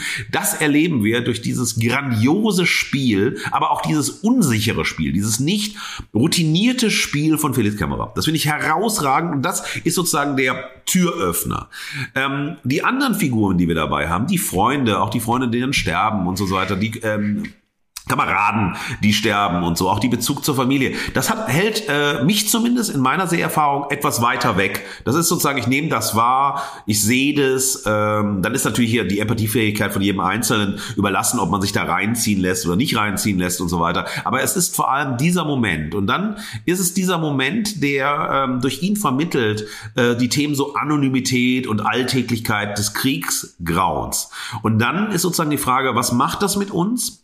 Getriggert von uns, äh, vielleicht eben das, die Medialisierung von Kriegen, von äh, auch dieser Anonymität und Alltäglichkeit, die wir ja sehr stark präsent haben seit dem äh, Angriffskrieg Russlands auf die Ukraine wieder neu. Wir hatten das im Irakkrieg, ja. Ähm, der erste große Medienkrieg so also selbst war ja der Vietnamkrieg und so weiter. Also wir vergleichen das, wir schauen Kriegsfilme und wir vergleichen diese Darstellung von Anonymität und Alltäglichkeit mit der Medialisierung von Kriegen, wenn wir selbst noch nicht sozusagen in Kriegen involviert waren, äh, sowohl als Soldatinnen oder als Bevölkerung, die den Krieg erleiden muss. Und das lebt sehr stark über diese äh, Figur. Es ist auch sehr diese farbentsättigten Aufnahmen von Schmutz, Blut und Verwesung. Du, das ist die Stärke des performativen Kinos, die dieser Film auch auszeichnet. Du, du hast das Gefühl, du riechst es, du schmeckst es, Du fühlst es, ja. Und das ist eine unglaubliche Stärke, die ich hier sehe, auch in diesen Settings der Schützengräben des menschlichen Kanonenfutters. Auch das ist unglaublich eindringlich. Äh, ein Kamerad wird hochgeschickt, er wird erschossen, sofort, komm, komm, hoch, hoch, hoch. Es wird sich nicht um den Erschossenen gekümmert und so weiter. Also völlige Austauschbarkeit. Hauptsache Leute da, Hauptsache stießen. Auch diese, diese Bedrücktheit eines Stellungskrieges. Du redest über ganz wenige hundert Meter, um die gekämpft wird und dafür sterben Tausende von Menschen für hunderte von Metern und so weiter. Also dieses Moment, ähm, ja, wir haben ja 17 Millionen Menschen, äh, die im Ersten Weltkrieg gestorben sind durch diese äh, Sinnlosigkeit des äh, Stellungskrieges, ja. Und ähm, das finde ich ähm, total spannend in diesem Moment. Also dieses sensualistische Moment, auch dieses, dieses äh, sozusagen, wo Empathie und Schicksalhaftigkeit erzeugt wird, aber eben über die das figurale Spiel äh, von Paul Bäumer. So, das ist sozusagen für mich der wesentliche Zugang dazu. Und dann haben wir etwas, das hast du auch ähm, als sehr positiv herausgestellt, ist die Bildästhetik. Ähm, die Bildästhetik hat für mich viel von so ein bisschen so Graphic Novel, hat ein bisschen auch was von Computerspielästhetiken und so weiter. Sie ist äh, teilweise ein äh, Counterpart zu der Schicksalshaftigkeit, die dargestellt wird, zu der äh, zu dem Elend, zu der Vernichtung, äh, zu der Grausamkeit und so weiter. Aber andererseits äh, frage ich mich, ähm, ist das sozusagen nur positiv belegt? Also ich würde das also sagen noch ein bisschen hinterfragen, äh, sozusagen, äh, was du äh, da entwickelt hast. Also ich kann das nachvollziehen, ich also ne, sehe das, also wenn ich die Bilder sehe auch so. Aber die Frage ist, naja, wenn du einen Kriegsfilm äh, hast und ihn derart stark ästhetisierst, was bleibt am Ende übrig? Ist es eher die Begeisterung für die Bildästhetik, das Erschlagensein von dieser Bildästhetik? Weil wenn du dieses, also also allein dieses, wenn er den Schlamm im Gesicht hat, äh, Verwundungen hast, ähm, Einschlag von äh, Granaten, Bomben, Gewehr und so weiter. Das ist so, du kannst dich verlieren.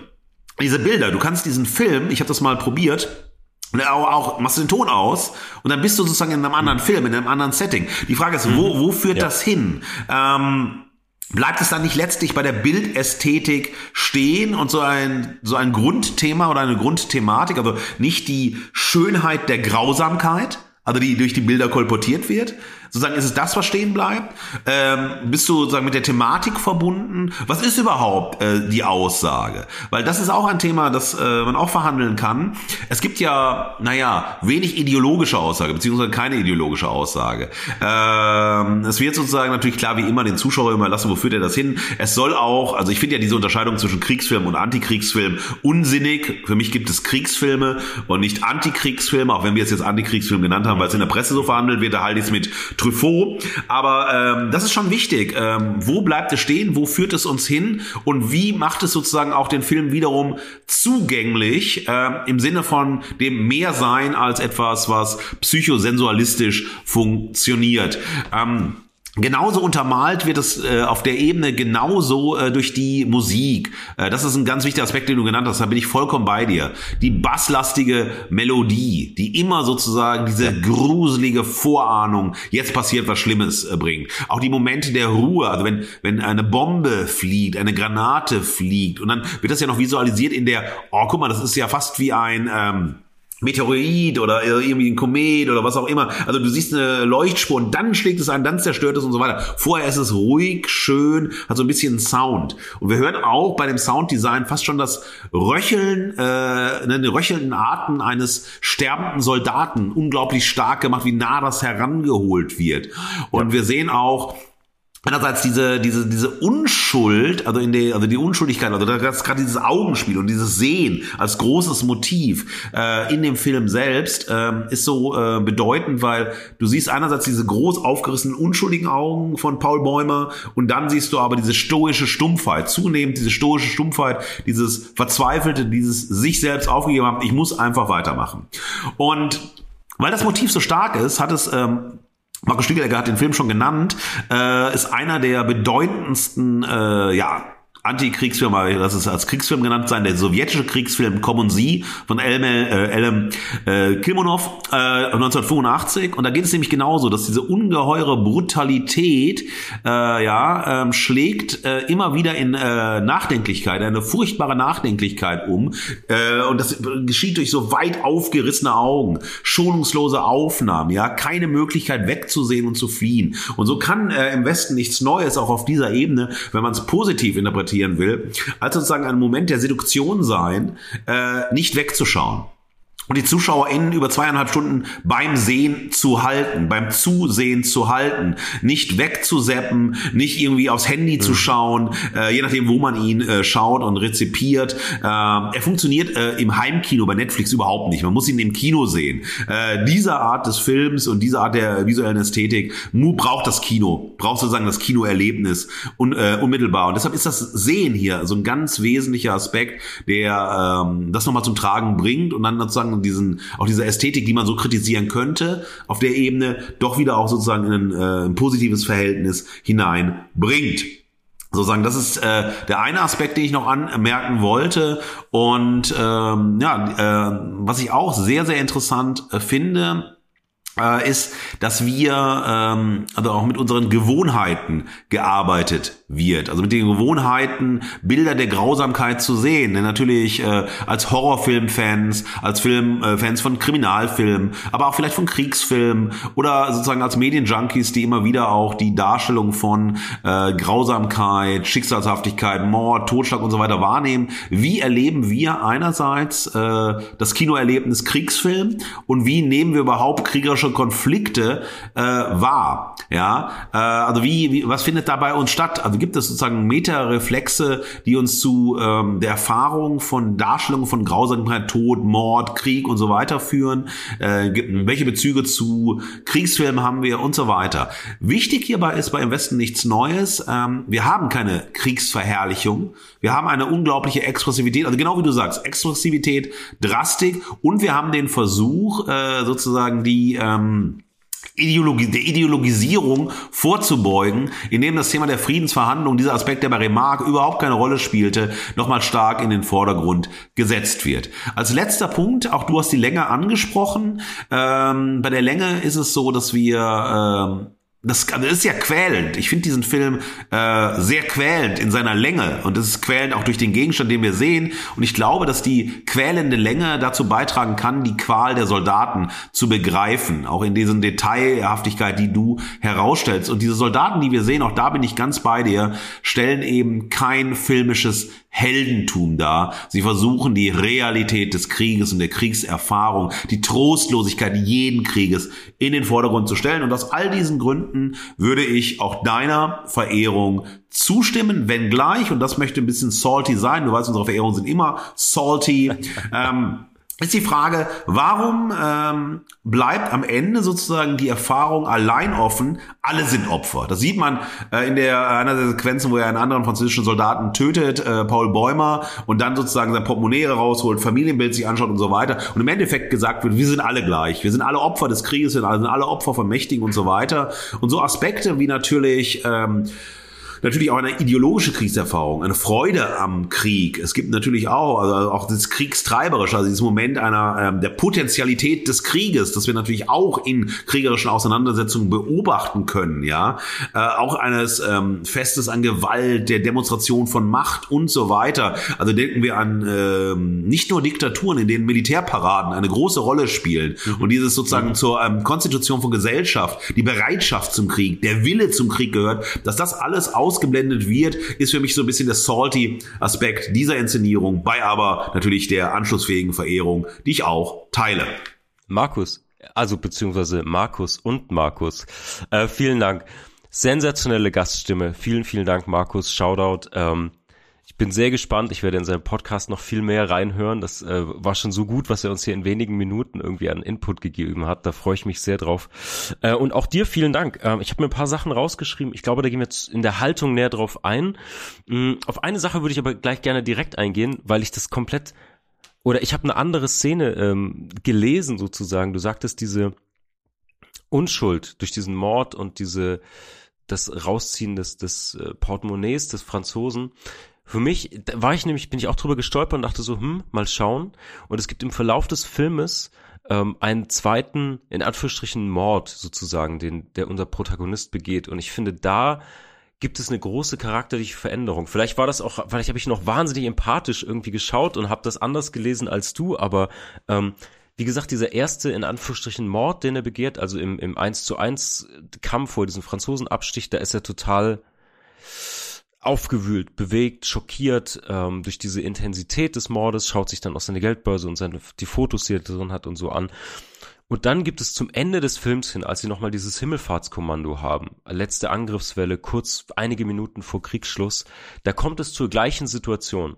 Und da ist Bäumer komplett in Aufgabe, da ist er nur noch Maschine und da ähm, ermordet er jemanden, ohne ins Detail zu gehen, mit einer Axt unfassbar brutal und unfassbar herzlos. Und ich fand in diesem Detail aber gibt es schon eine Entwicklung und ich finde, das ist auch so ein bisschen so, deswegen auch unkitschig. Eigentlich nicht, dass alle gleich sind und sich nicht verändern und Opfer sind sozusagen, sondern ich finde auch am Protagonisten sieht man diese Abstumpfung oder Veränderung an der Stelle total gut und ähm, ja, deswegen habe ich das nochmal ein bisschen, bisschen anders gelesen, aber ich aber, aber das ist, aber das ist die, trotzdem bei dir. aber die Abstumpfung stimmt ja für alle. Das geht ja auf die Metaebene. Also was, was bleibt vom Film übrig? Und äh, es gibt keine glorreichen äh, Franzosen als Befreier. Es gibt keine glorreichen ja. Deutschen als Kämpfer. Das meinte ich damit. Also du suspendierst mhm. die Haltung, dass es irgendwie glorreiche Momente gibt. Viel leben Kriegsfilme davon, dass äh, es äh, gute und schlechte gibt. Also die äh, Befreier, die ja. Widerständler und so weiter ja. und die Bösen. Und das löst sich hier im Westen nichts Neues auf der auf dieser Ebene aus, dass sozusagen, also alle Soldaten sind letztlich Opfer von dem Wahnsinn der Mächtigen, die sagen, ihr müsst jetzt in den Krieg. Und das wird ja besonders perfide am, am General und so weiter dargestellt, der köstlichstes Essen hat und sinniert und Rotwein trinkt und so weiter, Leute in den Tod schickt, ähm, ganz willentlich, weil es darum geht, nein, es kann nicht sein, dass Deutschland gegen Frankreich und so weiter. Und umgekehrt, ähm, Siehst du, na, dieses Moment mit den Croissants und so weiter, äh, ist genau strukturell das gleiche Moment. Und das zeigt einfach, ja alle sind Opfer des Krieges und alle sind Opfer der Mächtigen, also die Soldaten, also die die Menschen, die halt dann kämpfen und so weiter, die nicht sitzen, äh, Verträge ja. machen und so weiter. Darauf war das äh, bezogen. Okay, Wahnsinn, Fugis. Also falls ihr den Film nicht gesehen habt, ähm, habt ihr einen richtigen Deep Dive bekommen. Ähm, so viel zur Verehrung, Markus. Ich bin sehr gespannt. Ähm, lass uns mal in die Hauptstadt gehen. Ein Maul voller Spucke in das Gesicht des Abgrunds. Schau doppelt hin, damit der Abgrund nicht zurückspuckt. Die definitive Verachtung. Liebe Fugis, die deutsche Film- und Medienbewertung verleiht dem Film Sonne und Beton das Prädikat besonders wertvoll. Wir, Marc und ich, können in diese Verehrung nicht einstimmen und geben Sonne und Beton hingegen das Fugengold-Prädikat besonders prätentiös. Sonne und Beton ist eine Verfilmung äh, von David Wendt, also von Felix Lobrechts autobiografischen Debütroman äh, Sonne und Beton, äh, der 2017 im Ullstein Verlag erschienen ist und erzählt von der Freundschaft im Blog hart und authentisch, mit berührender Empathie für die Figuren. So heißt es zumindest äh, in der Kurzbeschreibung der deutschen Film- und Medienbewertung, die ihr bei Instagram findet. Äh, David Wendt kenne ich, äh, zum ersten Mal bin ich auf äh, David Wendt gestoßen in seinem herausragenden Film, für mich herausragenden Film, das ist mein Geschmack, meine Meinung, über die äh, deutsche Neonazi-Szene, nämlich im Film Kriegerin 2011, extrem stark gespielt, extrem starkes Drehbuch, ähm, sehr, sehr, ähm, sehr stark umgesetzt, sehr performativ auch umgesetzt, äh, großartige Schauspielerin. Ähm, da bin ich zum ersten Mal auf David Wendt gestoßen und äh, das nächste Mal in seiner Romanverfilmung äh, von Charlotte Roches Feuchtgebiete 2013 und dann, vielleicht werdet ihr hier David Wendt vor allem daher kennen, aus seiner Literaturverfilmung Er ist wieder da 2015 vom gleichnamigen Roman von Timur Wermes. Seht, David Wendt ist ein Experte bei Literaturverfilmungen, ja, bei Buchverfilmungen und so weiter. Und deshalb war es gar nicht ähm, unerwartet, dass auch er da ähm, Felix Lobrecht angesprochen hat und ihm den Vorschlag gemacht hat, was hältst du davon, wenn ich äh, deinen äh, Roman verfilme? Ähm, Felix Lobrecht, so zumindest die Geschichte, die man nachlesen kann, hat sich dann Kriegerin angesehen und nachdem er sich Kriegerin angesehen hat, äh, meinte er, er könne sich sehr gut vorstellen, dass David Wendt äh, seinen Roman verfilmt. Felix Lobrecht muss ich euch nicht vorstellen. Vielleicht gibt es aber noch, wie äh, bei Asterix und Obelix, äh, einige Fugis unter euch, die äh, Felix Lobrecht noch nie gehört haben, zum ersten Mal auch Felix Lobrecht kennen. Das wird mir Hoffnung in die Welt geben. Äh, die Frage, wer ist deutscher Bundeskanzler und wer ist der erfolgreichste Stand-up-Comedian? Und wahrscheinlich gibt es auf den ersten keine Antwort, auf den zweiten sofort Felix Lobrecht. Wahrscheinlich sagen viele auch beim ja. Bundeskanzler Felix Lobrecht. Äh, man weiß es nicht, das ist natürlich hart übertrieben, aber er ist Stand-up-Comedian, Podcaster mit Gemischtes Sack zusammen mit Tommy Schmidt und Autor. Ähm, Felix Lobrecht taucht, auch das wissen die aufmerksamen, äh, aufmerksamen Fugis, wie auch Sophie Passmann, bereits zum zweiten Mal bei Fugengold auf. Und zwar haben wir in unserer Folge Männergespräche und Männerfantasien eine große Kritik an der Testotoxik in Gemischtes Hack geführt. Felix Lobrecht spielt auch im Film die Figur Shoot.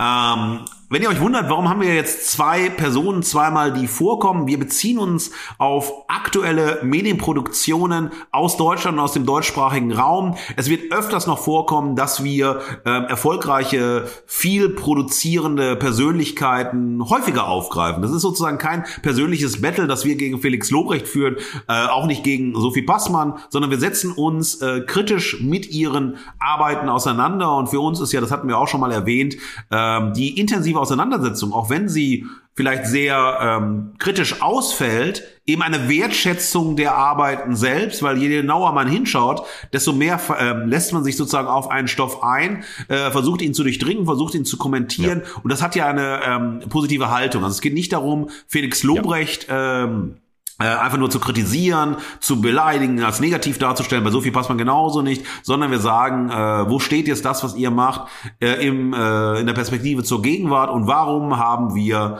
kritische Perspektiven auf eure Arbeiten. Aber es ist vor allem eine ja, Wertschätzung, die intensive Kritik ist eine Wertschätzung für die Arbeiten selbst, auch wenn diese Wertschätzung nicht äh, im Positiven mündet.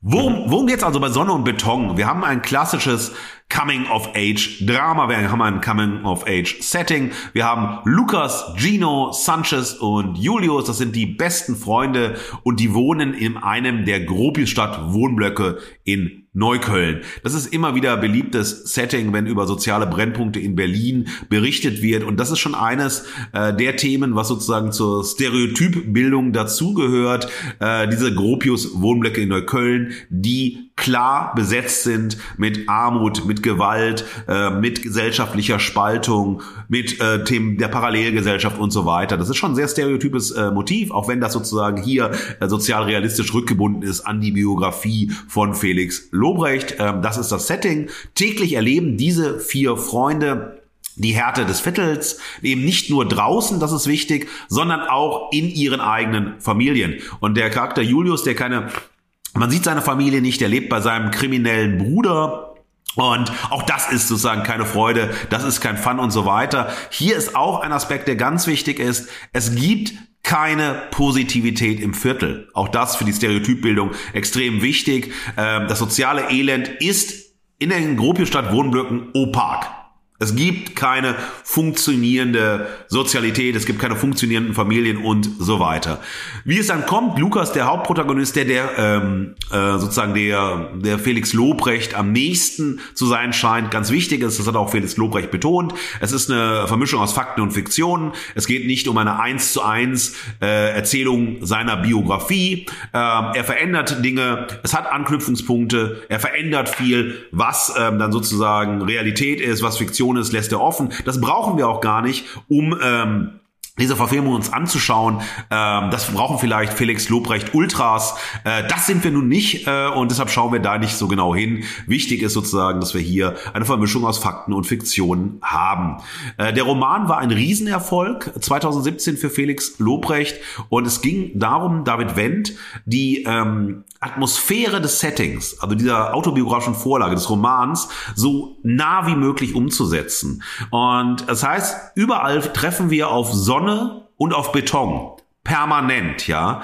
Äh, und wir haben spüren in dieser flirrenden Hitze, durch die wir umgeben sind, die spürt man auch. Das ist sozusagen etwas, was sehr performativ wird. Die Hitze im Block, ja nicht nur die, die Hitze im Block, die man so wahrnimmt äh, durch das Sommersetting, äh, wird sozusagen spürbar auch in dieser permanent angestauten Wut der sozialen Härte. Also du bist permanent sozusagen aufgeheizt, aufgepusht. Du bist kurz dabei, dich immer zu verbrennen, ja, wie wenn du zu lange in die Sonne gehst und dich nicht eingehüllt hast und so weiter. Also dieser Moment von Hitze trifft auf die Härte des Betons. Und das ist sozusagen eine, eine Leitkonstruktion, die uns durch diesen Film führt und die uns eintauchen lässt in die vermeintliche Lebensrealität eines Viertels eben wie der Gropius statt. Es herrschen immer Aggression und Dominanz. Wer nicht selbst zuschlägt, wird eben fertig gemacht. Das ist Sozial äh, Darwinismus pur, der hier dargestellt wird, den wir aus vielen, vielen anderen Kontexten auch kennen. Äh, aus einer Serienerzählung wie Vier Blocks, den kennen wir aber auch sozusagen im anderen Setting. Äh, die Knastserie, mit der wir uns beschäftigt haben, Asbest, die kennen wir aus vielen Dokumentationen heraus und so weiter. Auch ein bekanntes Setting.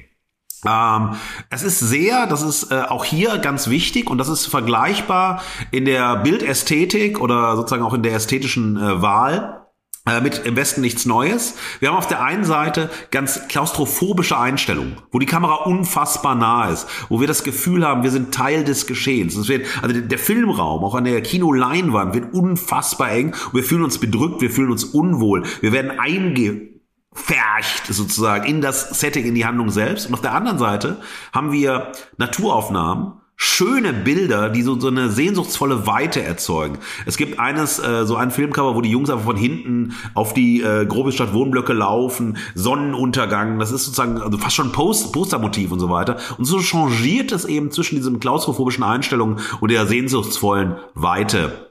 Das Leben versinkt deshalb nicht im Grau, und die Sonne, die gegeben wird, wenn man so will, also das Graubeton, diese Härte, diese Aggression, die Sonne, die vermittelt wird, liegt, und das ist ähm, ganz klassisch, in jedem Coming-of-Age-Film ist es die Blase der Freunde. Also die Freundschaft der Jungs, auch wenn sie sich mal reiben, wenn sie sich mal kloppen, wenn sie sich nicht einig sind, stehen alle Widrigkeiten durch bis zum Ende. Und am Ende steht dann der Ausweg, nachdem alles so zusammenbricht, scheitert, immer krasser wird. Ähm, naja, was ist die Zielperspektive? Bildung, Abitur und so weiter. Ich komme später drauf zurück.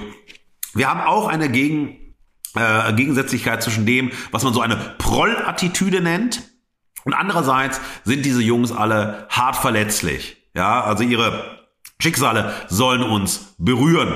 Und auch hier, auch das ist sozusagen wiederum für das Thema der Stereotypbildung, auf die ich gleich, also ne, auf die ich gleich nochmal in der These zu sprechen komme, ganz wichtig. Der Soundtrack ist natürlich gespickt äh, mit Hip-Hop und Rap, vor allem sozusagen aus der Zeit Anfang der Nullerjahre, in dem der Film spielt. Wir haben viele Protagonisten, der Rap-Szene, da die auch wieder als Schauspieler mit da, äh, von der Partie sind. Das haben wir bei vier Blocks, das haben wir bei Asbest. Das ist sozusagen auch etwas, was äh, absolut gängig ist, zu sagen, naja, also wir spielen äh, nicht nur die Musik, sondern wir lassen die äh, Künstler auch hinein und die Künstlerin auch hinein und lassen sie Teil der Serienerzählung werden, um den Authentizitätseffekt zu erhöhen. Das Ganze soll dann, äh, wie die äh, Film- und Medienbewertung sagt, einen atemlosen Drive erzeugen, dem man sich nicht entziehen kann. Für mich äh, muss ich sagen, das ist mein Geschmack, das ist meine persönliche Wahrnehmung. Ähm, diesen Drive hat bei aller quälenden Länge im Westen nichts Neues erzeugt. Äh, für mich äh, war Sonne und Beton als Seherlebnis atemloser Stillstand. Äh, das war wirklich äh, eine Unerträglichkeit auch in der Länge des Films. Äh, das hatte für mich keine Dynamik, für mich keine Energie, auch keine wirkliche Entwicklung. Natürlich war es eine Heldenreise. Ne? Also die Jungs brechen nicht wirklich aus, sie versuchen aus dem Block aufzubrechen, sie laufen ein bisschen rum, kommen dann irgendwie sozusagen äh, bei dem Wunsch nach Abitur an, aber es hatte für mich keinen Drive. Es war Stillstand, es war so eine Kreisbewegung, die stattgefunden hat und so weiter. Wichtig ist ähm, dem Regisseur David Wendt, wie er selbst sagt, ich zitiere Wendt, die Figuren sind differenziert und realistisch dargestellt. Lukas und seine Freunde sind keine Engel, sie können rau, grob und frech sein, sie bauen viel Mist und doch sind sie verletzlich und fähig, Zärtlichkeit zu zeigen. So, jetzt geht es schon wieder darum, authentisch, glaubwürdig und sensibel Figuren zu zeichnen. Ich weiß nicht, ähm, wer dieses Gift der Authentizität äh, in die äh, nicht nur in die Filmwelt gesetzt hat, dass alle sozusagen sagen, etwas kann nur gut sein, wenn es äh, zumindest als glaubhaft, authentisch, äh, echt und so weiter dargestellt wird.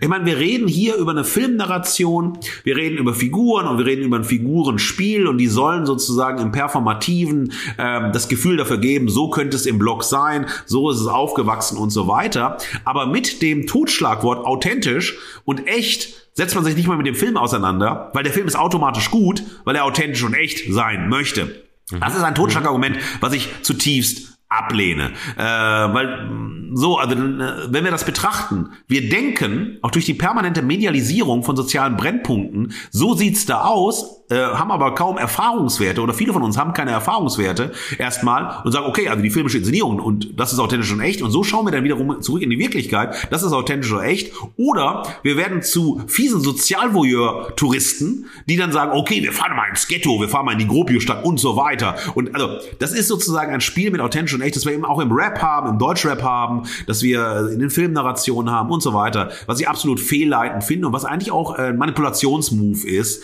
äh, der im Film ganz stark drinsteckt und der aber auch natürlich darauf baut, extrem viel äh, des Fames von Felix Lobrecht auf, dass eben wahnsinnig viel durchgelassen wird. Ja Mensch, der hat doch viel Schlimmes erlebt, der hat sich selbst hochgezogen, der darf so schnodderig sprechen, der darf halt flächendeckend diskriminieren. Das ist doch alles charmant und süß und äh, weil, weil wir auf seine Seite gezogen werden, so wie wir auf die Seite der Figuren gezogen werden, ja, ist alles legitimiert ist sozusagen alles wird runtergespielt, äh, wird sozusagen nicht in dem, was es ist, äh, wahrgenommen. Und das ist sozusagen für mich eine der größten äh, Verführungsstrategien, auch Manipulationsstrategien, dass wir Bilder des echten und authentischen filmisch vermittelt bekommen, die aber nur Bilder des authentischen Echten sind und erstmal mit der realen Realität so nichts oder nicht viel zu tun haben.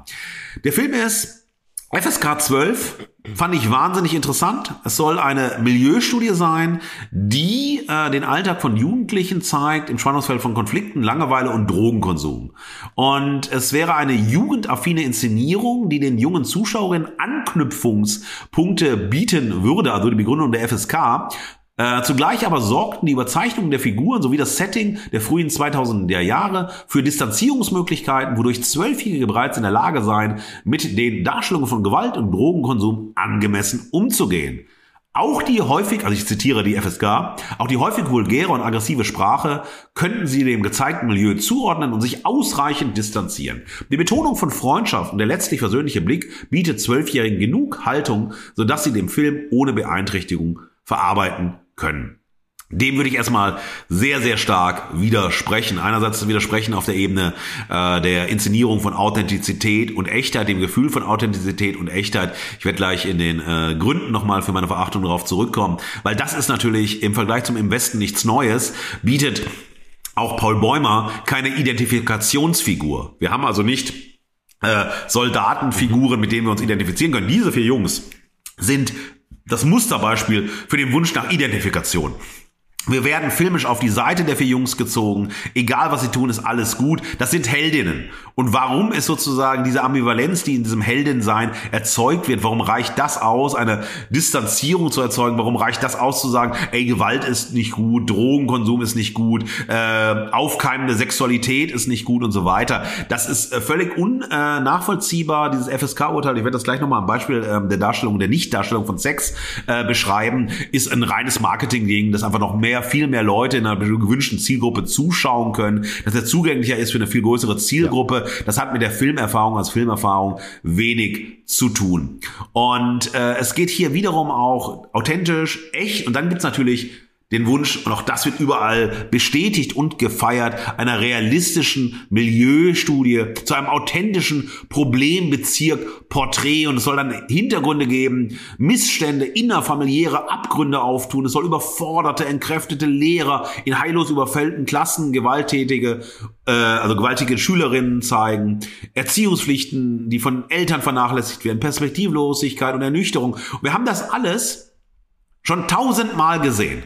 Es ist uns tausendmal gezeigt worden. Es ist immer dieselbe Geschichte. Die Frage ist, wo führt das hin? Führt es zu einer Stigmatisierung? Führt es zu einer Stereotypisierung hin? Führt es zu Lösungskonzepten? Was für ein Dialog wird ausgelöst, wenn es immer nur darum geht, es authentisch zu zeigen und man dann sozusagen voyeuristisch daran teilnehmen kann? So sieht es aus, wenn wir in sozialen Brennpunkten sind. So sieht es aus, wenn wir sozusagen Teil von äh, Familien sind, äh, Teil von Sozialsystemen, von Milieus und so weiter sind. Und immer wieder ist die Ideologie, es ist schon eine Ideologie des authentischen, echten, wahrhaftigen, das Verkaufsargument, dass jede Kritik als irrelevant erzeugt, weil alles eben realistisch und echt ist. Ein Totschlagargument vor dem Herrn. Äh, letzter Punkt, bevor ich zu meinen Motti komme ist, dass ähm, das Online-Portal kinofenster.de, das ist total wichtig, empfiehlt äh, den Film für die Unterrichtsfächer Deutsch, Ethik, Religion, Sozialkunde, Gemeinschaftskunde, Psychologie und Musik und bietet Materialien zum Film für den Unterricht. Lisa Hausmann sagt, der Film sei besonders für diejenigen geeignet, die die Lebensrealität sogenannter sozialer Brennpunkte nicht selbst kennen. Ich meine, die Überlegung, also, also das Moment zu erzählen, du machst einen Sozialvoyeurismus zum Bildungsinstrumentarium, ja, also die, denen es gut ja. geht, schauen auf die die, denen es nicht gut geht, oder die sozusagen, weil also sozusagen diejenigen, die in sozialen Brennpunkten leben, werden sozusagen das als Unterrichtsmaterial. Nicht nehmen, jetzt lerne ich was über uns oder jetzt lerne ich was darüber, wie ich lebe und wie es besser wird, sondern das ist, äh, ne, also das ist ja eine ganz andere Filmerfahrung. Aber hier wird sozusagen für die, die außerhalb stehen, ein Zugang gewählt, der pädagogisiert wird anhand eines Filmes und im Endeffekt auf Sozialvoyeurismus rausläuft, weil es soll zeigen, also was sind denn Formen des Zusammenhalts, was ist Gewalterfahrung, was sind toxische Männlichkeitsbilder, was sind die Folgen von Arbeitslosigkeit und Drogenmissbrauch? Und es führt natürlich zu einer sozialen Mustererkennung. Das ist fast so was wie eine Rasterfahndung äh, ne, im Kontext sozialer Brennpunkte und identifizieren sie. Und je mehr sie identifiziert haben, desto mehr verstehen sie von der Welt. Deshalb ist mein erstes Motto Sonne auf Stereotype, die in Beton gegossen sind.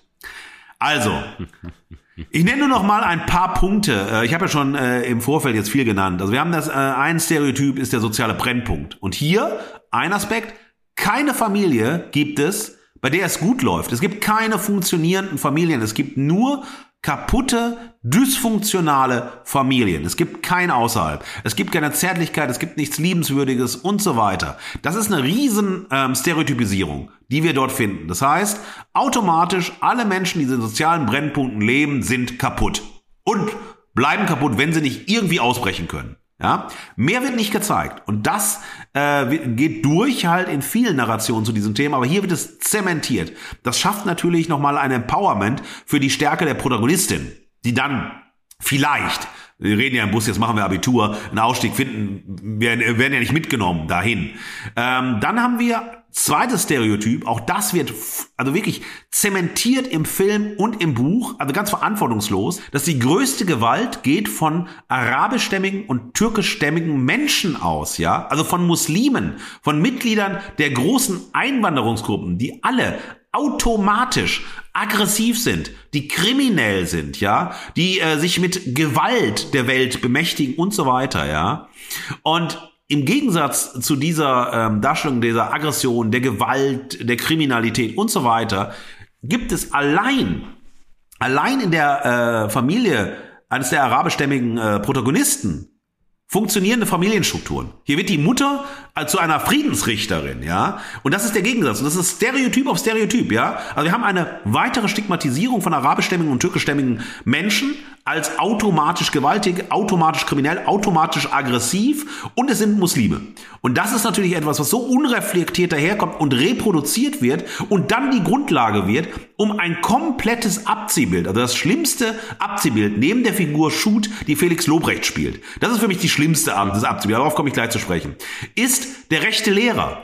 Der ist ein totales Abziehbild. Es gibt keine Figurenzeichnung, ja, keinerlei Profil, keine Figurenzeichnung, kein Hineinholen, sondern hier wird nur gezeigt, wie das Opfer zum Täter wird. Also seine Rechtfertigung für seinen äh, Scheiß Rassismus, für seine rechte Gesinnung, ja, mhm. ist so, äh, ja, die haben mich laufend fertig gemacht. Äh, die machen, also die lassen hier nicht äh, Bildungssystem zu. Äh, ich werde ähm, geschändet, ich werde gewaltsam angegangen, ich krieg Stühle auf den Kopf und so weiter. Ja, und dann will man sozusagen ähm, den deutschen Schüler auf seine Seite ziehen. Und das ist so ein Abziehbild, das ist überhaupt keine ähm, sozusagen kein wirkliches Reingehen, ja, dass es rechte Lehrer gibt, dass es äh, solche Schulsituationen gibt, das spricht ja niemand ab, darum geht's ja gar nicht. Sondern es geht darum, du zeichnest halt die äh, Jugendlichen total stark, äh, du hast dann noch mehr Zeichen auch noch bei dem Bruder ähm, von Julius, ja. Äh, aber er selbst ist ein Abziehbild. Und der ist sozusagen, und der hat natürlich eine starke Position. Das ist sozusagen die Position,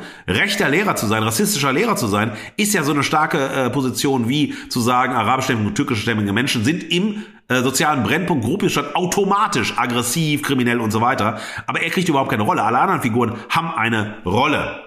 Ähm, das äh, Coming-of-Age-Thema ist, äh, wie es überall ist, da ist überhaupt nichts Neues. Unerwartetes und so weiter dran. Also die Blase der Freunde hält zusammen und bleibt zusammen, ja. Aber im Gegensatz dazu gibt es dann über den äh, Bruder von Lukas die klassische Gegenhaltung, also zu diesen Coming of Age Freund, also Blasenfreunden. Äh, der Bruder, der sagt, äh, traue niemanden, jeder zockt dich ab und ich zocke jeden ab. Das ist sozusagen dieses Gegenbild, diese Gegenwelt, in die man nicht hinein will. Auch das ist ganz, ganz klassisch ähm, dargestellt. Was von Vorteil ist, das äh, möchte ich auch hier in dieser Verachtung in der Kritik sagen, sind die vier jungen äh, Protagonisten ja alles äh, keine ausgebildeten Schauspieler, äh, so ja, die wirklich herausragend spielen, also die diese Figuren herausragend spielen, bis zu dem Moment. Und da merkt man, dass es eben von David Wendt und von niemandem sozusagen aus dem Filmteam eine Anleitung und ein Feedback gab. Sie spielen diese Rollen hervorragend, aber sie feiern sich in ihrem Spiel permanent. Sie wissen, dass sie, also sie, also sie stellen immer aus, wir sind die geilsten, wir sind die coolsten, wir spielen das so unglaublich gut und wir haben unglaublich Fun dabei. Und das bleibt ganz schnell übrig. Also da, da bricht man sozusagen das Moment hineintauchen zu können, Deep Dive zu bekommen in die Figuren, in die Psychologien, so wie, wie bei Im Westen nichts Neues, sondern wir sehen eigentlich, wie junge Menschen sich hart dabei feiern, junge Menschen zu spielen, die im sozialen Brennpunkt leben und so weiter. Und dann kippt der Film nämlich um und das ist sozusagen das klassische Felix, äh, Felix Lobrecht-Thema. Es ist sozusagen kein Coming-of-Age-Drama. Für mich ist es ein Unterhaltungsfilm, fast schon eine äh, Dramödie, wenn du so willst. Und das bricht die Thematik. Und äh, da war bei mir im Kino, äh, sozusagen in meinem Kinoerlebnis, du hattest ja ein anderes, da müssen wir gleich unbedingt drüber reden, äh, hat de der Saal permanent gelacht. Die haben das sozusagen als wirklich, also das war so Fuck you Goethe in hart. Ja, fuck you Goethe in hart oder ein bisschen härter, die Leute haben gelacht und so weiter. Und das zeigt genau das. Wir finden uns so geil, wir sind so super und inszenieren das und wir werden gefeiert werden und so weiter. Wir haben voll Spaß bei dem Spiel und so. Und das hat eine hohe Form von Unglaubwürdigkeit dann in dem, was es erzählen will. Und am Ende bleibt dann sozusagen auch ganz klassisch, also was ist der einzigste Ausweg aus dem Ghetto, ist die Bildung. Dafür steht symbolisch das Abitur. Nur so können wir ein anderes Leben erreichen. Das ist Motto eins. Jetzt haben wir auch hier eine wunderbare Stimme, eine äh, eine wunderbare Ergänzung zu unserer Verachtung und das ist auch ein lieber wiederkehrender Gast äh, von Fugengold gehört, liebe Fugis, das wisst ihr, zum ganz engen Kern von Fugengold, nämlich Sarah Deborah Reininghaus. Sie studierte Germanistik, Philosophie und Erziehungswissenschaften an der TU Dortmund, arbeitet und lehrt dort äh, im Feld äh, der Kulturwissenschaften, schreibt an einer kulturwissenschaftlich ausgerichteten Dissertation äh, zum Thema Ikonografien der Shoah und hat ihre Forschungs- und Publikationsschwerpunkte neben den Horrorfilm Studies vor allem mit Blick auf die Berücksichtigung von Gender und Körperlichkeit im Kontext literar- und filmästhetischer Interkulturalität. Und das ist sozusagen eine ganz, ganz wichtige Stimme, die wir jetzt haben werden, die sich auf das Thema der Sprache im Film, also bei Sonne und Beton bezieht und auf die Frauendarstellungen. Wenn ihr etwas zum interkulturellen Film von Sarah lesen möchtet, verweise ich euch auf ihr Buch, das sie zusammen mit Dennis Bayrak, Enes Dinç, äh, Yüksel äh, Kinci herausgegeben hat, der deutsch-türkische Film Neue kulturwissenschaftliche Perspektiven. Lieber Marc, lieber Markus, ich möchte in meinem Statement gerne auf zwei Aspekte in Sonne und Beton zu sprechen kommen, die nicht allein, aber insbesondere zu meinem negativen Gesamturteil über den Film führen. Zum einen betrifft dies die Frauenfiguren.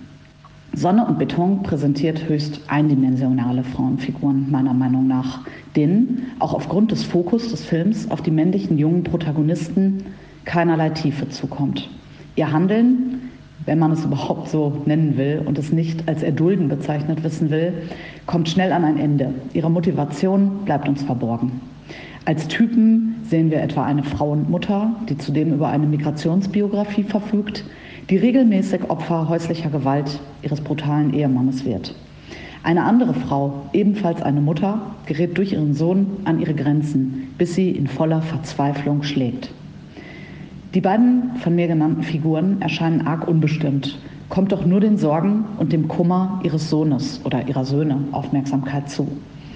Die Freundin eines der vier Jungs erscheint als treulos und romantisch unbestimmt, wenn sie trotz ihrer Beziehung zu Julius plötzlich mit dem Dealer Jem liiert scheint.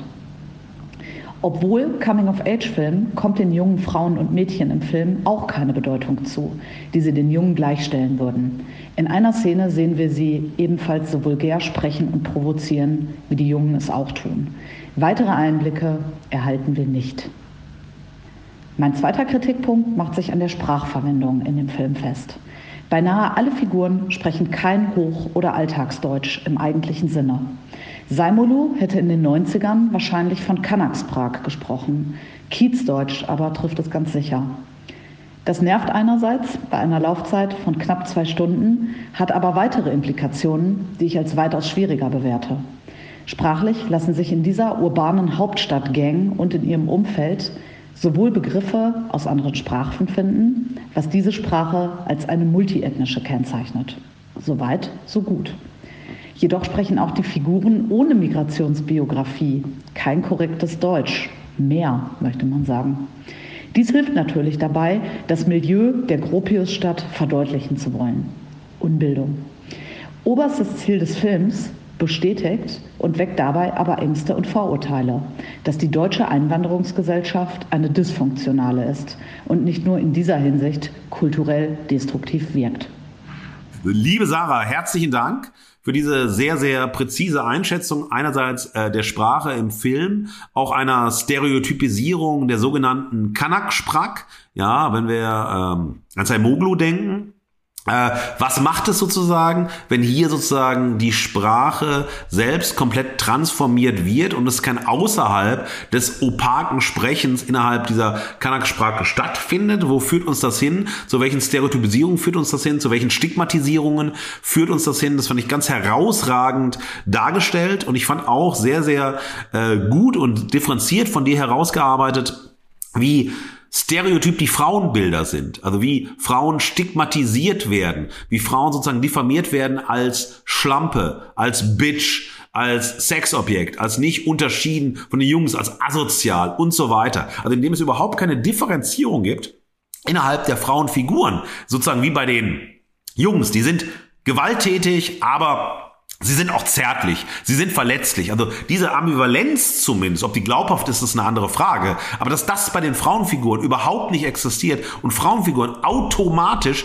negativ dargestellt werden, finde ich herausragend äh, analysiert und beobachtet und trägt natürlich zu der äh, Stereotypisierungs- und Stigmatisierungsmaschine äh, ein, die dieser Film darstellt, auch die dieses Buch darstellt, weil jede Form der Differenzebene fehlt und dass dann natürlich auch diese Stigmatisierungsprozesse Prozesse auf der Ebene von toxischer Männlichkeit stattfinden, das kennen wir alle von Felix Lobrecht aus Gemischtes Hack, ja auch aus seinen Stand-up-Komödien, ähm, denen das dann natürlich verziehen wird, für die das dann in Ordnung ist. Und das leitet mich genau zum zweiten Punkt meiner Verachtung über. Mein zweites Motto lautet Sozialvoyeurismus für Brennpunkt-Touristen.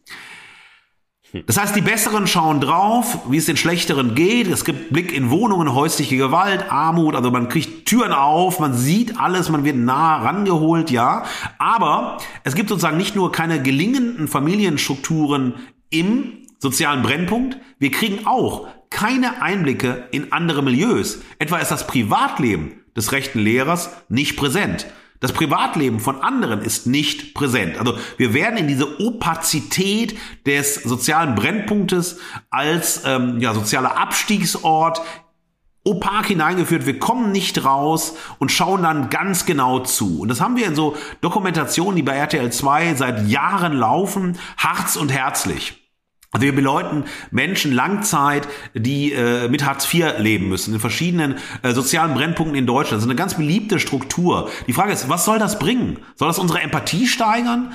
Ähm, der, also der Film Sonne und Beton, genauso wie die Dokumentation, die Langzeitdokumentation, hart und herzlich, zementieren hingegen für mich Vorurteilsstrukturen, Klischees und Stereotype, nichts anderes. Sie bieten keine zweite Ebene an, sie bieten keine Möglichkeit an, sozusagen differenziert mit so einer Thematik umzugehen. Und Sonne und Beton, und das ist ein Aspekt, den ich ihm besonders vorhalte, ist eben, es ist ein Unterhaltungsfilm. Alles wird immer auch lustig gemacht, um es erträglich zu machen. Es ist schräg, es ist amüsant und damit zeigt es, was es wirklich sein will. Es will Unterhaltung sein für Leute, die so einen Thrill am Realen brauchen, die sowas von echten anderen haben wollen und so weiter.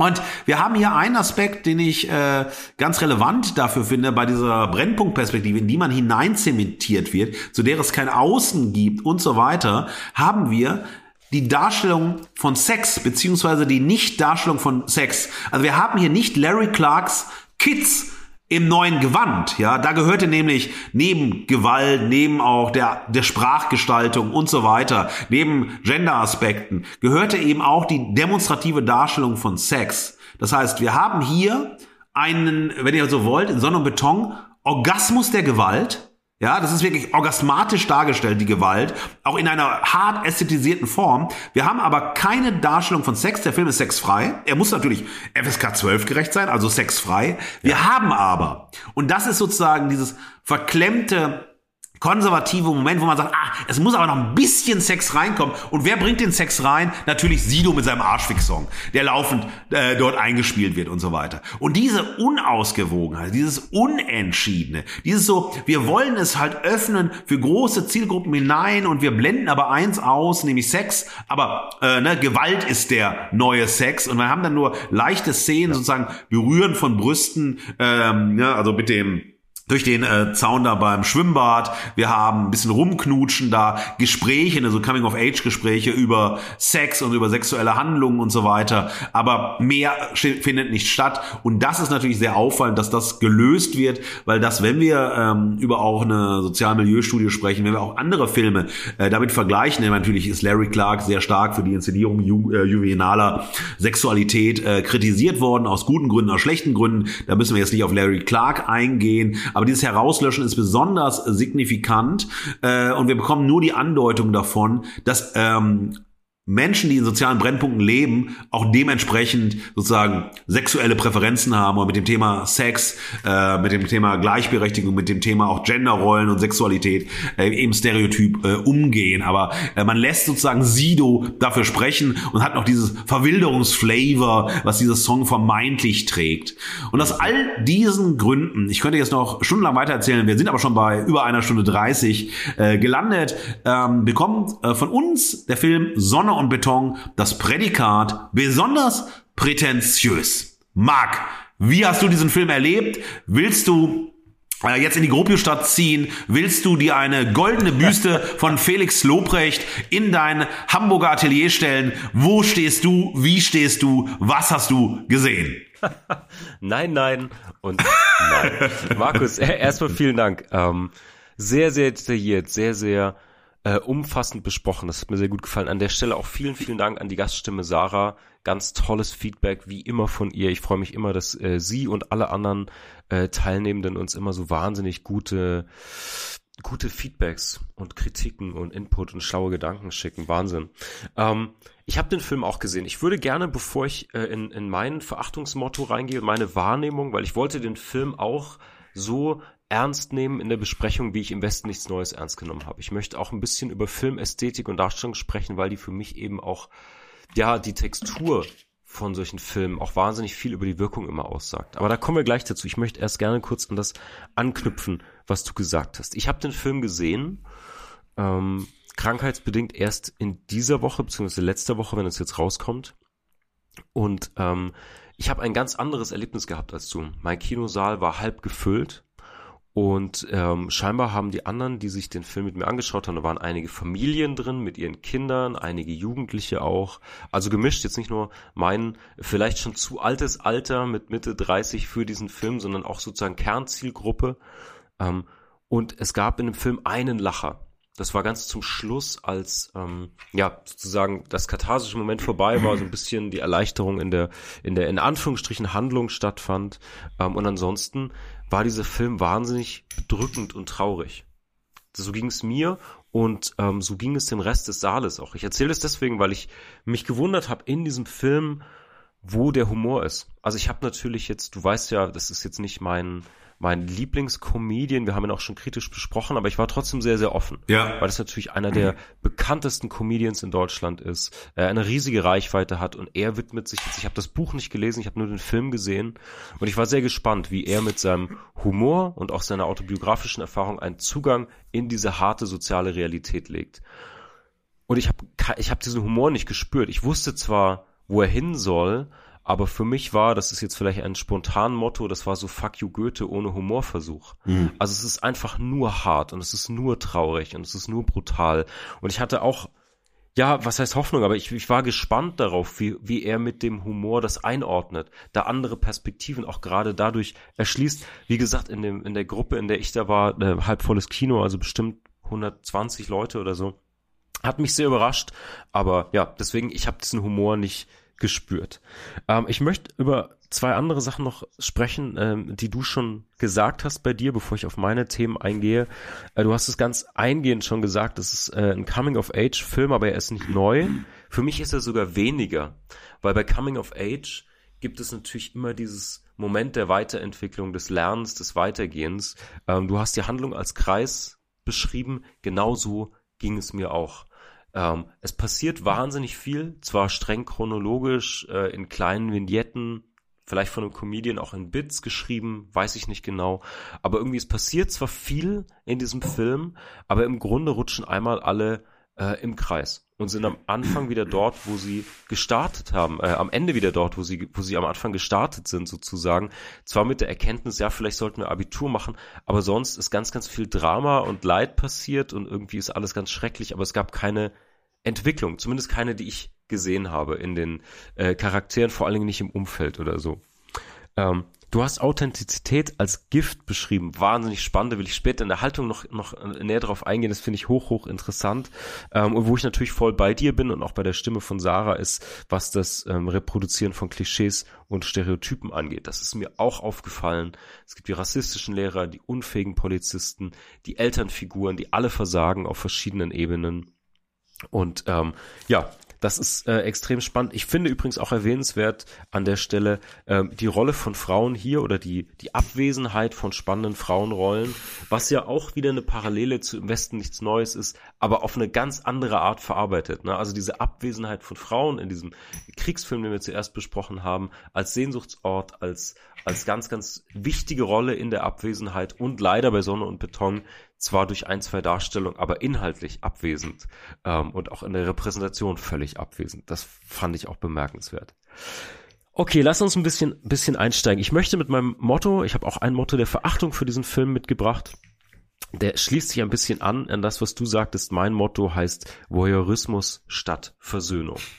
Und nämlich, ich weiß, ich bin mir total bewusst, dass Lobrechts so oder so ähnlich aufgewachsen ist, dass er jetzt erfolgreich ist und vor allen Dingen natürlich durch diese Brille nicht nur Bildung, sondern vor allen Dingen Humor eigentlich einen Zugang in diese Welt legen kann, der ja, vielleicht ist Versöhnung eine zu große Erwartung, ich habe es ein bisschen erwartet, aber Einblicke gibt, der uns dieses diese Stereotypen aufbrechen lässt, der es selber ja erlebt hat, durchlebt hat, durchleben musste und dadurch eigentlich einen anderen Blick geben kann, habe ich gehofft. Ähm, das passiert leider nicht. Ähm, es fehlt sowohl für mich persönlich die Dramaturgie in dem Film, wie habe ich gerade schon erwähnt, es, es passiert nichts. Ähm, es gibt aber auch keine Aussage im Sinne von Bewertung oder Einordnung oder Lösung oder allein durch das individuelle Leben irgendeine Textur, einen Kontext, der mich jetzt irgendwie empathischer werden lässt oder eine Haltung entwickeln lässt. Und das ist eigentlich das, was für mich auch mit am dramatischsten ist, ich habe so einen, einen voyeuristischen Blick in diese Welt und es passiert aber nichts. Ich habe auch keinen anderen Zugang dazu bekommen. Ich wüsste auch nicht, wie ich mich anders diesem Thema gegenüber verhalten kann oder anders darauf reagieren kann. Irgendwie lässt mich dieser Film zwar zu lange zwei Stunden zuschauen, mitnehmen kann ich aber nichts. In meinem Fall leider nicht mal Lacher. Um ein bisschen ins Detail zu gehen, was mich gestört hat an dem Film, habe ich ja gerade gesagt, auch in der Textur und so. Ähm, also erstens müssen wir kurz über diesen ersten Satz sprechen. Genau mit der Erwartungshaltung. Es ist autobiografisch teilweise, es ist natürlich fiktionalisiert, es ist natürlich ein großes, eine große Möglichkeit, so eine harte deutsche soziale Realität auch mal einzuordnen. Und dann ist schon dieser erste, die erste Einblendung für mich ein totaler Fail, so wannabe Fargo, aber nicht gekonnt. Da steht nämlich der Satz, es war alles genau so, vielleicht aber auch nicht. Und dieser Satz war für mich schon ehrlicherweise in diesem ersten Bild eine große Enttäuschung.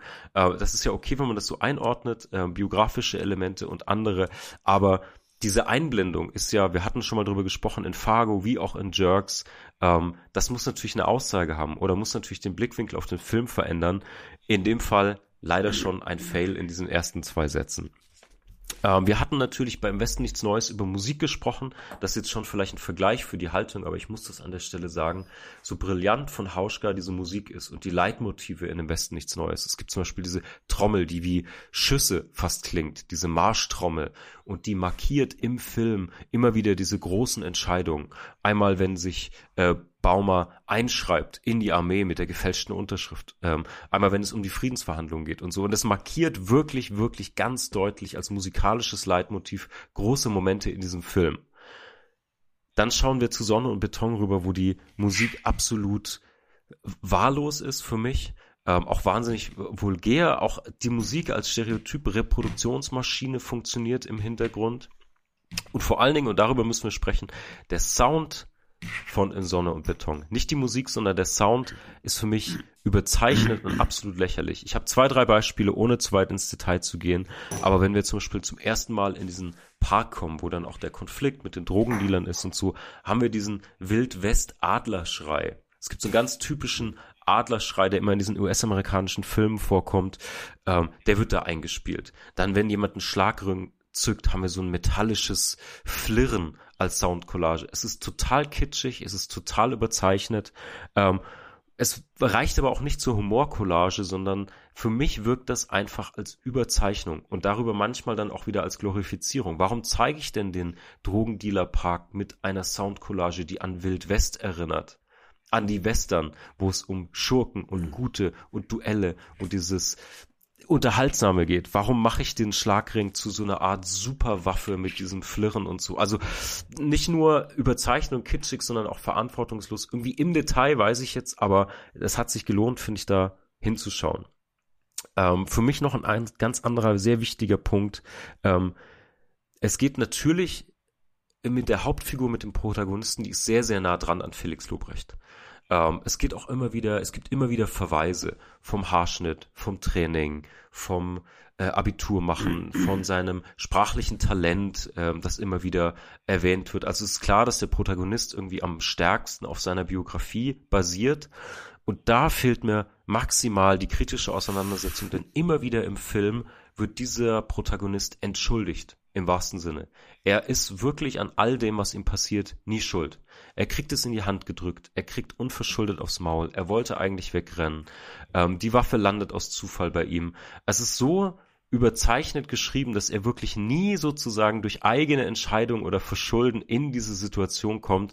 Das hat mir total gefehlt. Wo ist denn bitte die Verantwortung, die Entscheidung vom Protagonisten, der dann ja scheinbar noch große Ähnlichkeit auch zum, zum Autor und, und Macher des mhm. Films sozusagen hat. Es hat mir total gefehlt, die Verantwortung, die eigene Rolle da auch reinzuschreiben und zu reflektieren, sondern zumindest in dieser Verfilmung gerät er da irgendwie rein. Ja. Hat dann auch leider irgendwie in dem, du hast es gerade schon kurz angesprochen, es gibt diesen ähm, gewollten Hitchcock-Moment sozusagen, wo der Autor und Drehbuch-Co-Autor Felix Lobrecht auch im Film vorkommt ich finde leider nicht gelungen irgendwie. Er zieht da einmal Koks. Er kommt dann auch zu oft vor dafür, dass die Rolle eigentlich gar keinen Sprechanteil hat und gar keine Rolle eigentlich spielt, sondern er taucht dann leider zu oft auf, hat nicht die High Road genommen von Hitchcock, wirklich nur einmal ganz kurz im Hintergrund zu sein, sondern ja, ist irgendwie zu oft reingeschnitten, aber das ist vielleicht auch eine, eine Stilfrage. Ähm, am Ende, du hast auch schon drüber gesprochen, dass der Film zu lang ist, da muss ich nicht nochmal drauf eingehen. Ja, äh, ich muss noch einmal irgendwie auf das Thema Musik eingehen, weil das irgendwie für die Textur des Films so wichtig ist. Du hast ja auch gesagt, es geht um die Reproduktion von Klischees und Stereotypen. Und ich finde eben, teilweise geht das sogar in Richtung Verherrlichung, weil wir immer wieder Szenen haben von Collagenmomenten mit der Musik, die extrem Richtung Musikvideo gehen. Und die nicht diese kritische Distanz behalten und auch kein kritischer Kommentar zu dem, was ich da sehe, äh, bildet. Mm, ich habe irgendwie, wenn es um Alkohol- und Drogenkonsum geht, um diese Verbrüderung darüber, wenn es um Gewaltszenen geht, ähm, das ist zumindest in meiner Lesart durch die Wahl der Musik und durch die Einstellung, die das Heroisieren von unten gefilmt, diese Leichtigkeit auch viel zu schnell einstellt, sich für mich als als Rezipient von diesem Film ähm, nach brutalen Gewaltszenen und Hoffnungslosigkeit snappen wir viel zu schnell wieder in richtige gute Laune Momente und Feiermomente und ähm, dieses Verbrüdern über den. Konsum, über die Verachtung von anderen, von Frauen, von anderen Gruppen in diesem ähm, in diesem Viertel.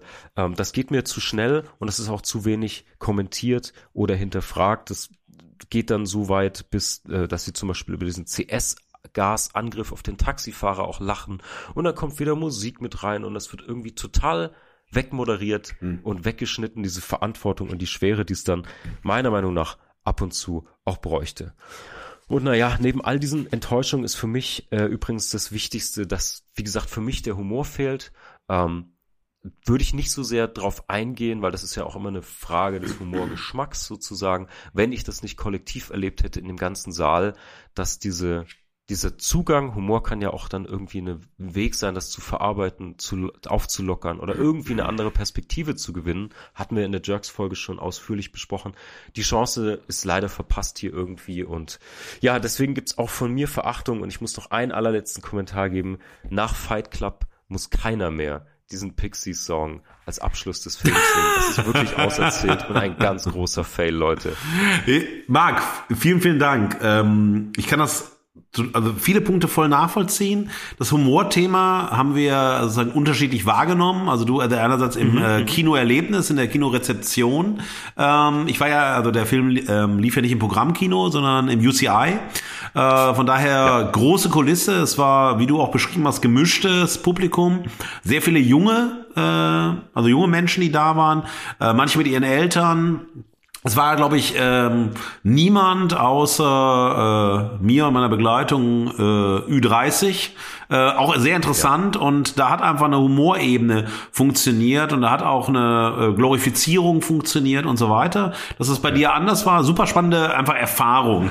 Ähm, ich glaube, ähm, was für mich einer der äh, großen Kritikpunkte immer wieder an Felix Lobrecht ist, das haben wir ja in, unserem, äh, in unserer Folge zu Gemischtes Hack auch sehr deutlich raus, äh, ähm, rausgestellt, ist dieses, ähm, ich habe mir eine Art äh, rausgearbeitet, die immer alles entschuldigt, was ich tue, bis zu einem bestimmten Punkt. Also diese ganze ähm, toxische Männlichkeit, dieser ganze Sexismus, diese ganze, dieses ganze ähm, klassistische, was auch in Gemischtes Hack immer wieder vorkommt, das wird entschuldigt, weil das sind so ähm, große Lausbuben. Ja, so Lausbuben. Und das ist so, naja, da gibt's ja auch ein ganzes Filmgenre, so Lausbuben. Ja, Lausbubenstreiche und so weiter. Das ist ja total äh, beliebt. Und das ist auch ein Thema, das ich äh, dem Film wahnsinnig vorwerfe.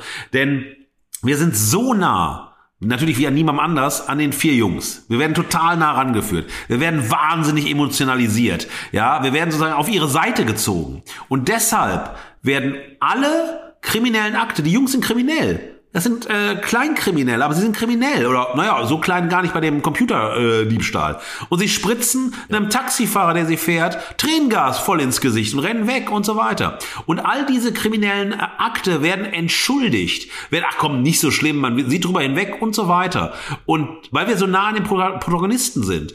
Und das ist die gleiche Haltung. Felix Lobrecht darf vermeintlich alles sagen, weil er so ein Lausbub ist, weil er so ein netter ist, weil er so immer so ein bisschen was so zweideutig darstellt. Und das ist natürlich eine, eine Haltung, die ich ähm, hochgradig problematisch finde, wo ich mir denke, na ja, wer von denen die den Film, ich meine, Prädikat besonders wertvoll, Prädikat besonders geeignet für Jugendliche, äh, ne, FSK 12, ihr müsst, ihr müsst in die Schulen, das ist Untersicht, äh, äh, Unterrichtsmaterial. Äh, wer Filme mit solchen Subtexten als Unterrichtsmaterial, als Bildungsmaterial nimmt und so weiter, das ist natürlich schon äh, mehr als problematisch zu sehen, weil da kannst du natürlich auf ganz verschiedenen Ebenen, also wenn du diesen äh, Film kennst, ein ganz anderer Film, Alfie, ich weiß nicht, ob du den gesehen hast, mit Jude Law als dieser totale Womanizer, ja. der dann ja. irgendwie natürlich dann in seinem Elend, weil die Frau, für die er sich entschieden hat, dann hat es doch nicht geklappt und so weiter, da leidet der Arme und so weiter, aber im Endeffekt ist er ein Riesenschuft, wird als charmanter Schuft dargestellt und damit wird alles entschuldigt und man wird auf die Seite von äh, Alfie gezogen und dann ist er auch mal zärtlich und dann leidet er mal und alles ist so traurig. Und genau das funktioniert so. Und das ist ja äh, eine vollkommen unverantwortliche Haltung. Das ist undifferenziert. Das ist allein sozusagen sozusagen einen Heldenepos zu begründen und so weiter. Das ist äh, was ganz anderes als Stand by Me sozusagen, wo ja die ganz andere Jugendgruppe und Coming of Age ja. und so weiter ist. Ähm, bei, bei Kids ist es äh, vor allem das Thema der Sexualität, was im Vordergrund steht, ja, und des Umgangs damit. Aber und das wird sozusagen nicht äh, bei Kids zumindest nicht legitimiert. Es gibt eine ähm, Differenzerfahrung, es gibt eine Distanz im Film selbst dazu und so weiter. Und das haben wir alles nicht. Wir werden sozusagen auf die Seite der Jungs gezogen und alles, was sie tun, ist legitim, auch ihre kriminellen Handlungen. Und das finde ich halt auch sehr, sehr äh, problematisch innerhalb des Films, sondern wie das auch mit Humor gerechtfertigt wird. Und es gibt keine zweite Ebene. Es gibt keine sozusagen Ebene, die dann nochmal eine andere Perspektivierung dessen äh, anlegt. Und dann äh, denkt schon fast so, ja, schade, dass ihr aufgefallen seid.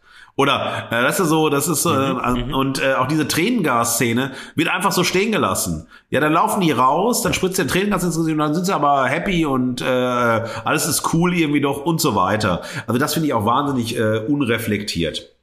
Und da stimme ich dir ja. vollkommen zu. Der Musikeinsatz auch immer wieder, das ist, ja, was nimmt man denn für Musik? Klar, wenn die das gehört haben, haben sie es gehört.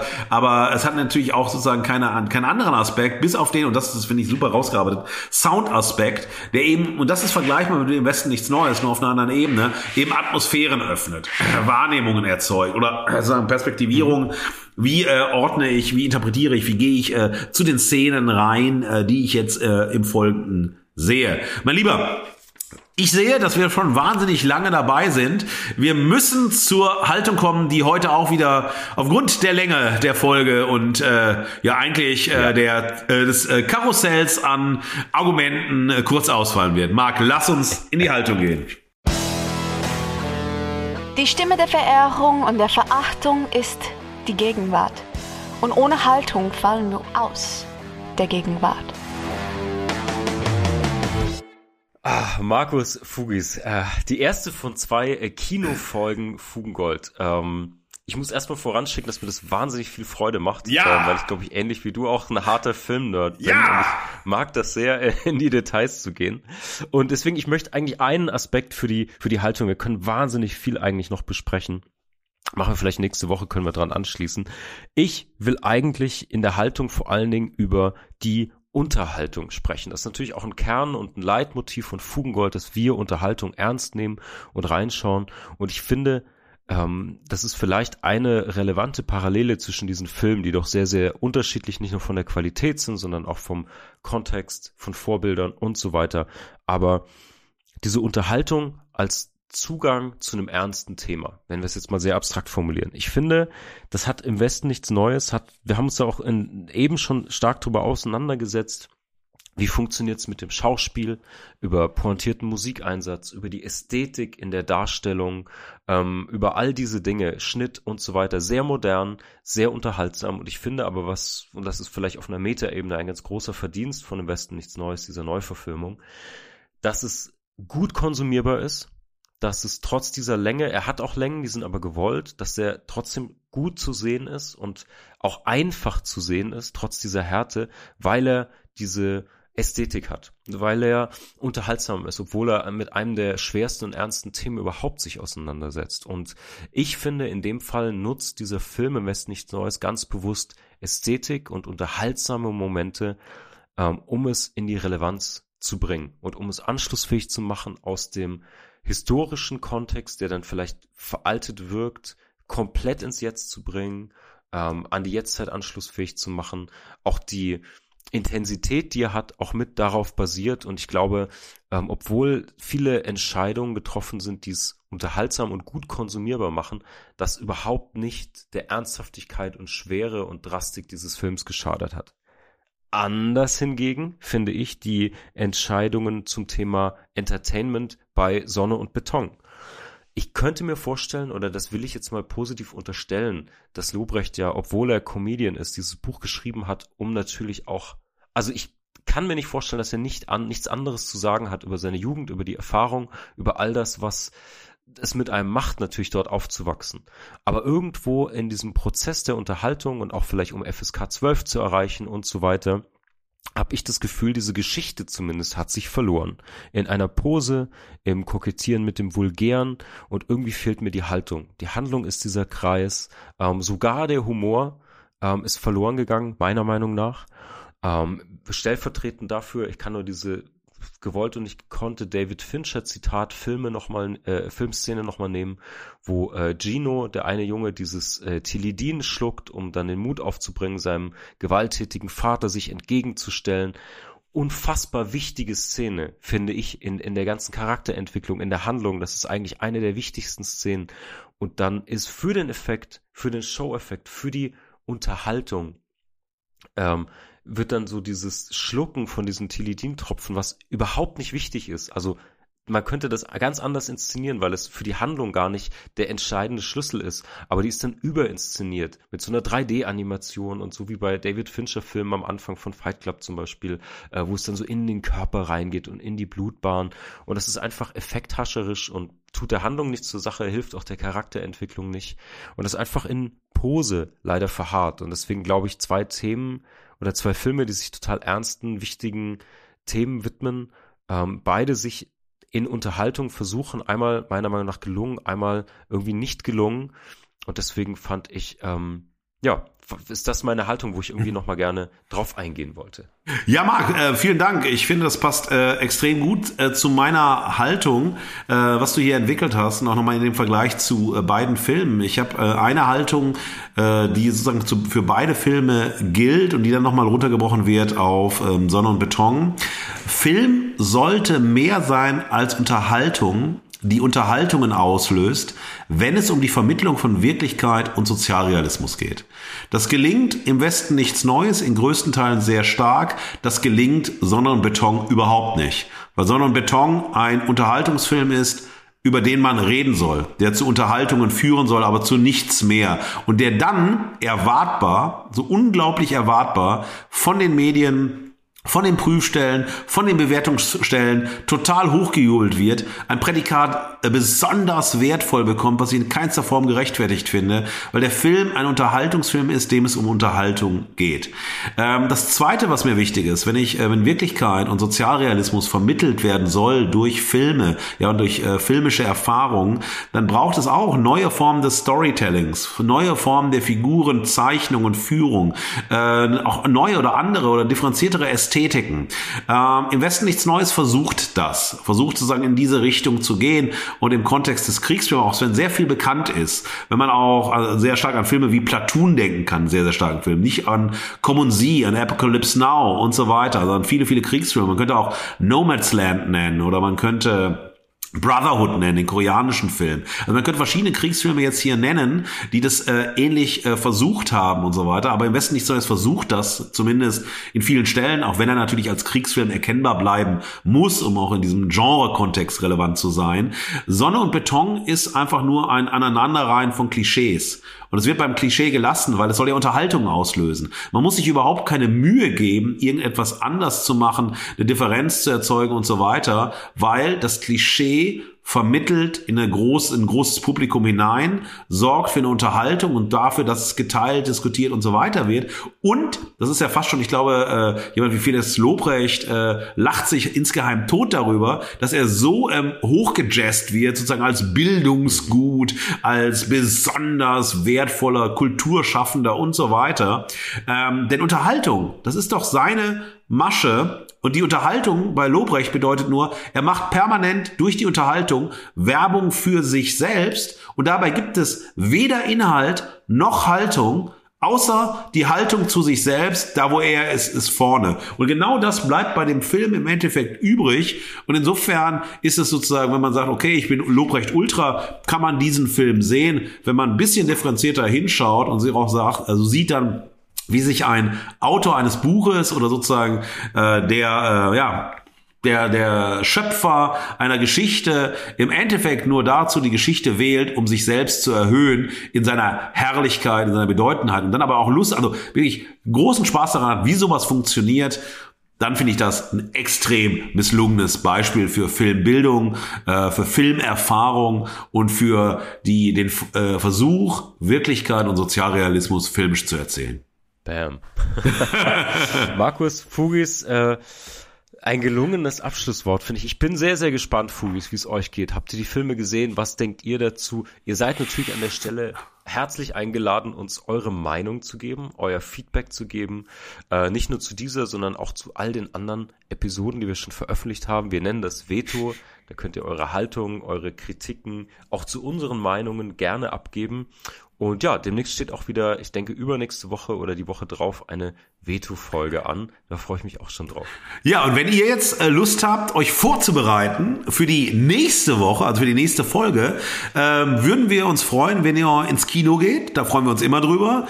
Ähm, schaut euch den Film äh, Der vermessene Mensch und Lars Eidinger Sein oder Nicht Sein an. Über diese beiden Filme werden wir sprechen. Ihr könnt ja in der Zwischenzeit raten, äh, welcher Film verachtet, welcher verehrt wird. Wenn ihr das bis Montag nächster Woche macht, schickt uns eine Direct Message, ja, und ihr gewinnt einen Fugengoldbeutel, wenn ihr erratet, was verehrt, was verachtet wird und wer von uns die Verehrung und die Verachtung übernimmt. Ihr Lieben, äh, bleibt wie Mark Thaddeus Süß äh, immer sagt, äh, bleibt golden, wenn ihr lila bleibt oder wenn ihr einfach schwarz bleibt oder wenn ihr orange bleibt oder wenn ihr einfach nur die Fugen ohne Farben seid, egal was, bleibt so oder verändert euch. Nee, am besten verändert ihr euch, äh, schaltet es ab, macht was Sinnvolles. Hier ist am 22. März 11.14 Uhr. Es reicht. Das war Fugengold für diese Woche. Mehr Haltung zur Gegenwart findet ihr auf fugengold.de und überall, wo es Podcasts gibt. Schenkt uns eure Verehrung und gebt uns eure Verachtung. Jetzt Fugengold abonnieren und keine Folge mehr verpassen. Fugengold wird produziert vom Sweet Spot Studio. Redaktion und Moderation Markus S. Kleiner und Mark T. Süß. Sprecherin Sam Stokes.